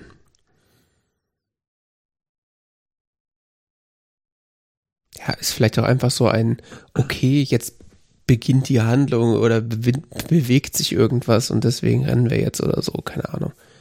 Das ist quasi, aber ja. Das hat mich halt an sich an irgendwelche Kinderserien oder, oder so auf, aus den äh, frühen 2000ern, Ende der 90er auf dem Kika irgendwie erinnert, wo halt auch die Kinder, oh, Tante X hat irgendwie Y gesagt, los, wir gehen dahin, dann rennen alle so. Aber warum Vielleicht- rennt ihr? Ja, ja, aber vielleicht ist es, vielleicht ist es dann auch so zu verstehen, als das ist so quasi das Kindliche in deren Verhalten. Also äh, das ist ja Ja. ein Coming-of-Age-Film. Und so richtig erwachsen ist Alana nicht, äh, im Sinne von, sie ist ja nicht richtig selbstverantwortlich für sich, äh, sie, sie hat keinen richtigen Job oder sonst irgendwas, macht, verfolgt keine Ausbildung anscheinend, äh, sondern äh, ja, Lebt bei ihren Eltern ist, äh, lebt so vor sich hin. ähm, und äh, Gary ist, benimmt sich zwar teilweise wie ein Erwachsener im Sinne von, er ist Unternehmer, ja, ist aber de facto erst 15 und äh, an sich Schüler. mhm.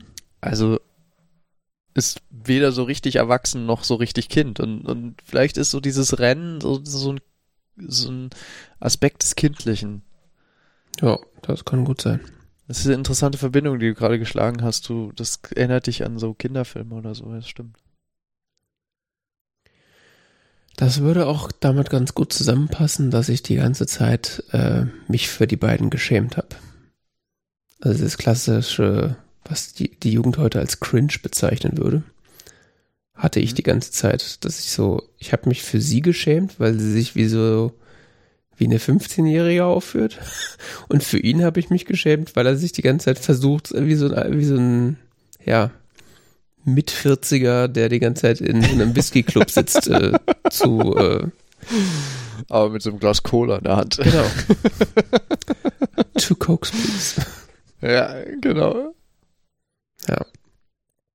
Also es war die ganze Zeit eigentlich durch, also am Anfang fand ich die Charaktere noch extrem interessant und äh, Gary auch irgendwie faszinierend, weil er so unfassbar aufgeweckt und irgendwie erwachsen wirkte, aber nur 15 sein soll. Und das ist dann aber irgendwann umgeschlagen in, ja, akzeptierst doch einfach, dass du ein scheiß Schüler bist und hör auf, diese Rolle zu spielen. Es ging mir irgendwann richtig auf den Sack.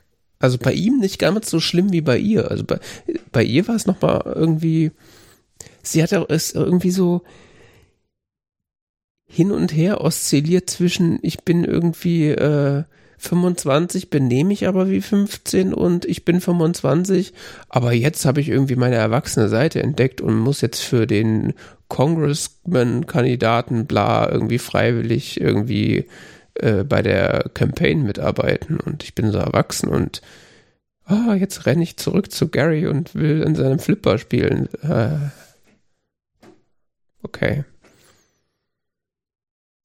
Ist halt ein Film übers Erwachsenwerden. Ja, das auf jeden Fall. Also es ist ganz schwierig. Ich, ich verstehe ja die einzelnen, ich verstehe die einzelnen Elemente, ich verstehe sogar, was der Film mir, glaube ich, sagen will. Aber es ergibt für mich irgendwie kein schlüssiges Bild oder es war keine, keine unterhaltsame Viewing Experience. Ich war halt größte Teile des Films genervt oder gelangweilt. Obwohl er an sich in vielen Aspekten sehr gut gemacht ist. Anders kann ich es nicht beschreiben. Also es hat irgendwas, entweder hat mir was gefehlt oder mir fehlt irgendwas, was so Klick macht, was daraus für mich so einen konsistenten Film macht. Das ist, glaube ich, mein Problem. Und da konnte ich, also kann ich wahrscheinlich mit La Dolce Vita noch mal ein bisschen besser mitleben, weil der Film gar nicht erst versucht, mir eine konsistente Geschichte zu erzählen, sondern einfach sagt so, hier hast du irgendwie so ein paar Episoden aus dem Leben von diesem Typen. Damit kannst du jetzt machen, was du willst. Ist mir egal. aber, aber der, aber, äh, ähm, Licorice Pizza will mir eigentlich eine konsistente Geschichte erzählen, benutzt aber diese Episodentechnik dafür, die finde ich nicht so gut, aber dafür funktioniert. Und die Charaktere sind mir an einen, einigen Stellen einfach so ein bisschen zu überdreht und so ein bisschen, ja, unrealistisch ist das falsche Wort, aber ich kaufe ihnen das halt an manchen Stellen nicht ab. Also es wirkt halt einfach manchmal ein bisschen zu aufgesetzt. Aber das ist auch einfach offensichtlich eine sehr subjektive Sache bei mir, weil äh, also ich hätte tatsächlich als äh, vor der Sendung habe ich noch überlegt, okay, äh, oder bin ich eigentlich relativ sicher gewesen, dass dass du da ein ähnliches, äh, ähnliches äh, Resümee ziehen wirst, bis ich dann deine Letterbox äh, äh, Sternzahl gesehen habe, da dachte ich so, ha, okay. Irgendwas habe ich verpasst. Hab ich, irgendwas ist anders. ja. Ich meine, am Ende habe ich dem Film tatsächlich nur einen halben Stern weniger gegeben als du. Äh, also, ja, hab ich du, dich schon reingezogen, ja. Ja, das ist okay, jetzt kann ich ihm nicht so wenig Sterne geben. Nee, ich, nee, das, das, das bringe ich nicht übers Herz. Ne? nee, ähnliches Problem wie La Dolce Vita. Ich fand den Film furchtbar anstrengend und langweilig, aber äh, die einzelnen Sachen und die Art und Weise, wie er gedreht ist und handwerklich ist das allererste Sahne, aber ich fand ihn besser als La Dolce Vita. Ich fand ihn insgesamt auch besser als La Dolce Vita, aber Daher ist es eigentlich nicht gerecht, dass ich beiden vier Sterne gegeben habe. Ja, aber La Dolce Vita ist einfach stilistisch nochmal zehn Nummern besser. Das ist das Problem mit Filme bewerten. Was bewertet man? Den Spaß, den man gehabt hat? Was das Ich Ding? weiß nicht. Dolce Vita war vielleicht 1960 so. Äh, ja, das kommt ja auch Heutzutage noch Heutzutage kriegt er ja quasi nur noch mehr Sterne, weil du noch so das Gefühl hast, so, das ist jetzt schon Kunst, ne? Das ja. ist schon, das, das hat eine Schwere, das hat jetzt 50 Jahre, nee, äh, 60 Jahre überlebt. Hm. Ja, bei La, ich meine, der Vergleich hinkt wahrscheinlich auch an allen Ecken und Enden, aber La Dolce Vita ist halt, äh, Ey, wir wissen ja nicht, ob Licorice Pizza in 60 Jahren noch als Klassiker gilt oder einfach nur so irgend so ein Film, der 2020er ist. Das fanden wir halt damals cool oder so. Ja, ich glaube, das ist nur irgendein Film, der 22, äh, wird, wird nur irgendein Film der 2020er sein, weil er ich halt, ihn aber, yeah. Weil er halt eben nicht so ein Ausreißer ist von seiner, von seiner Art und Weise. Ja, das stimmt wieder. Ist nicht so revolutionär in dem Sinne. Also weder, also er ist zwar alles schön und gut visuell, aber er ist nicht so, also stilistisch nicht so prägnant.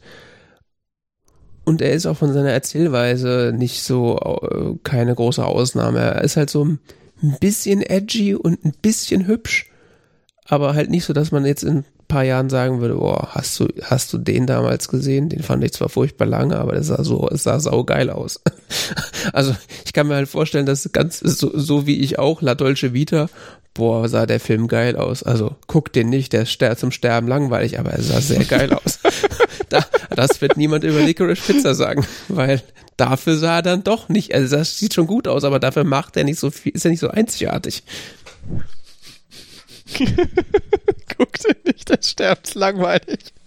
Ja, könnt, könntest du jemandem guten Gewissens La Dolce Vita empfehlen? Nee. also, weiß ich nicht. Kommt auf den Menschen an. Das stimmt, ja. Ob ich den mag. ob du den magst, ob der vielleicht ein Masochist ist. Also, gibt, ich meine, wir ja, sind ja, ja, auch, wir gucken ja auch freiwillig so einen Dreck, offensichtlich. so einen Dreck würde ich jetzt nicht klassifizieren. Ja. Also ich glaube, Licorice Pizza kann man 2022 deutlich besser gucken als La Dolce Vita. Ja. La ja, Dolce Vita kann man nur so gucken mit so einem Kunstinteresse. Mit einem Monokel im Auge. Oh, und Licorice Pizza ist einfach irgendwie so ein so ein 2020er Film.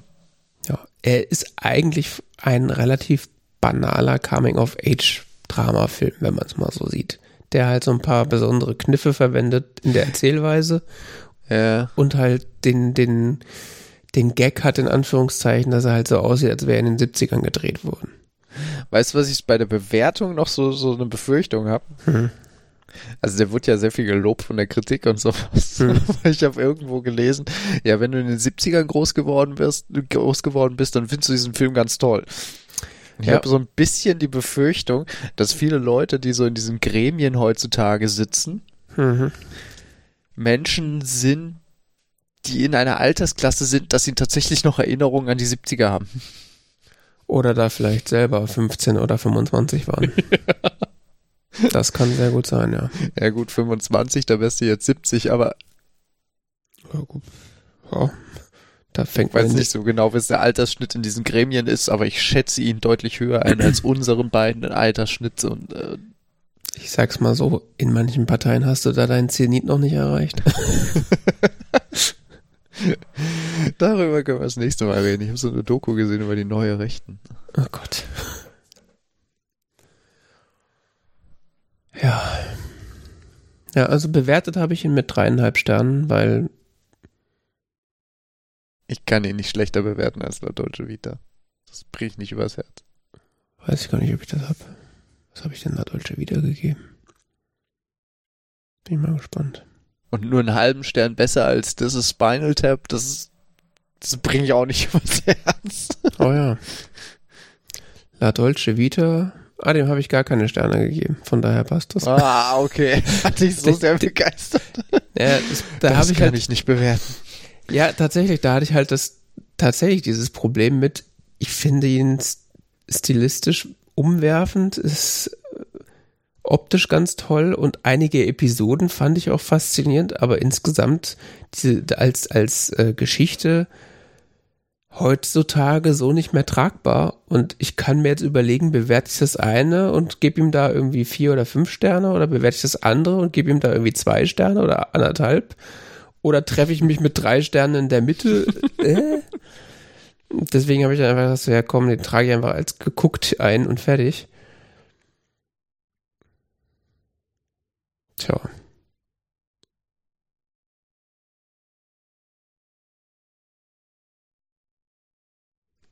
Finde ich ganz schwierig. Es ist halt einfacher, einen Film zu bewerten, der einen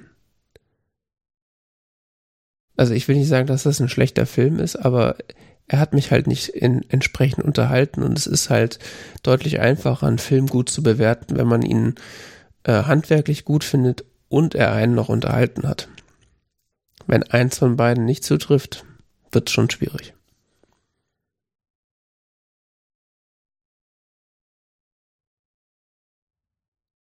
Ja.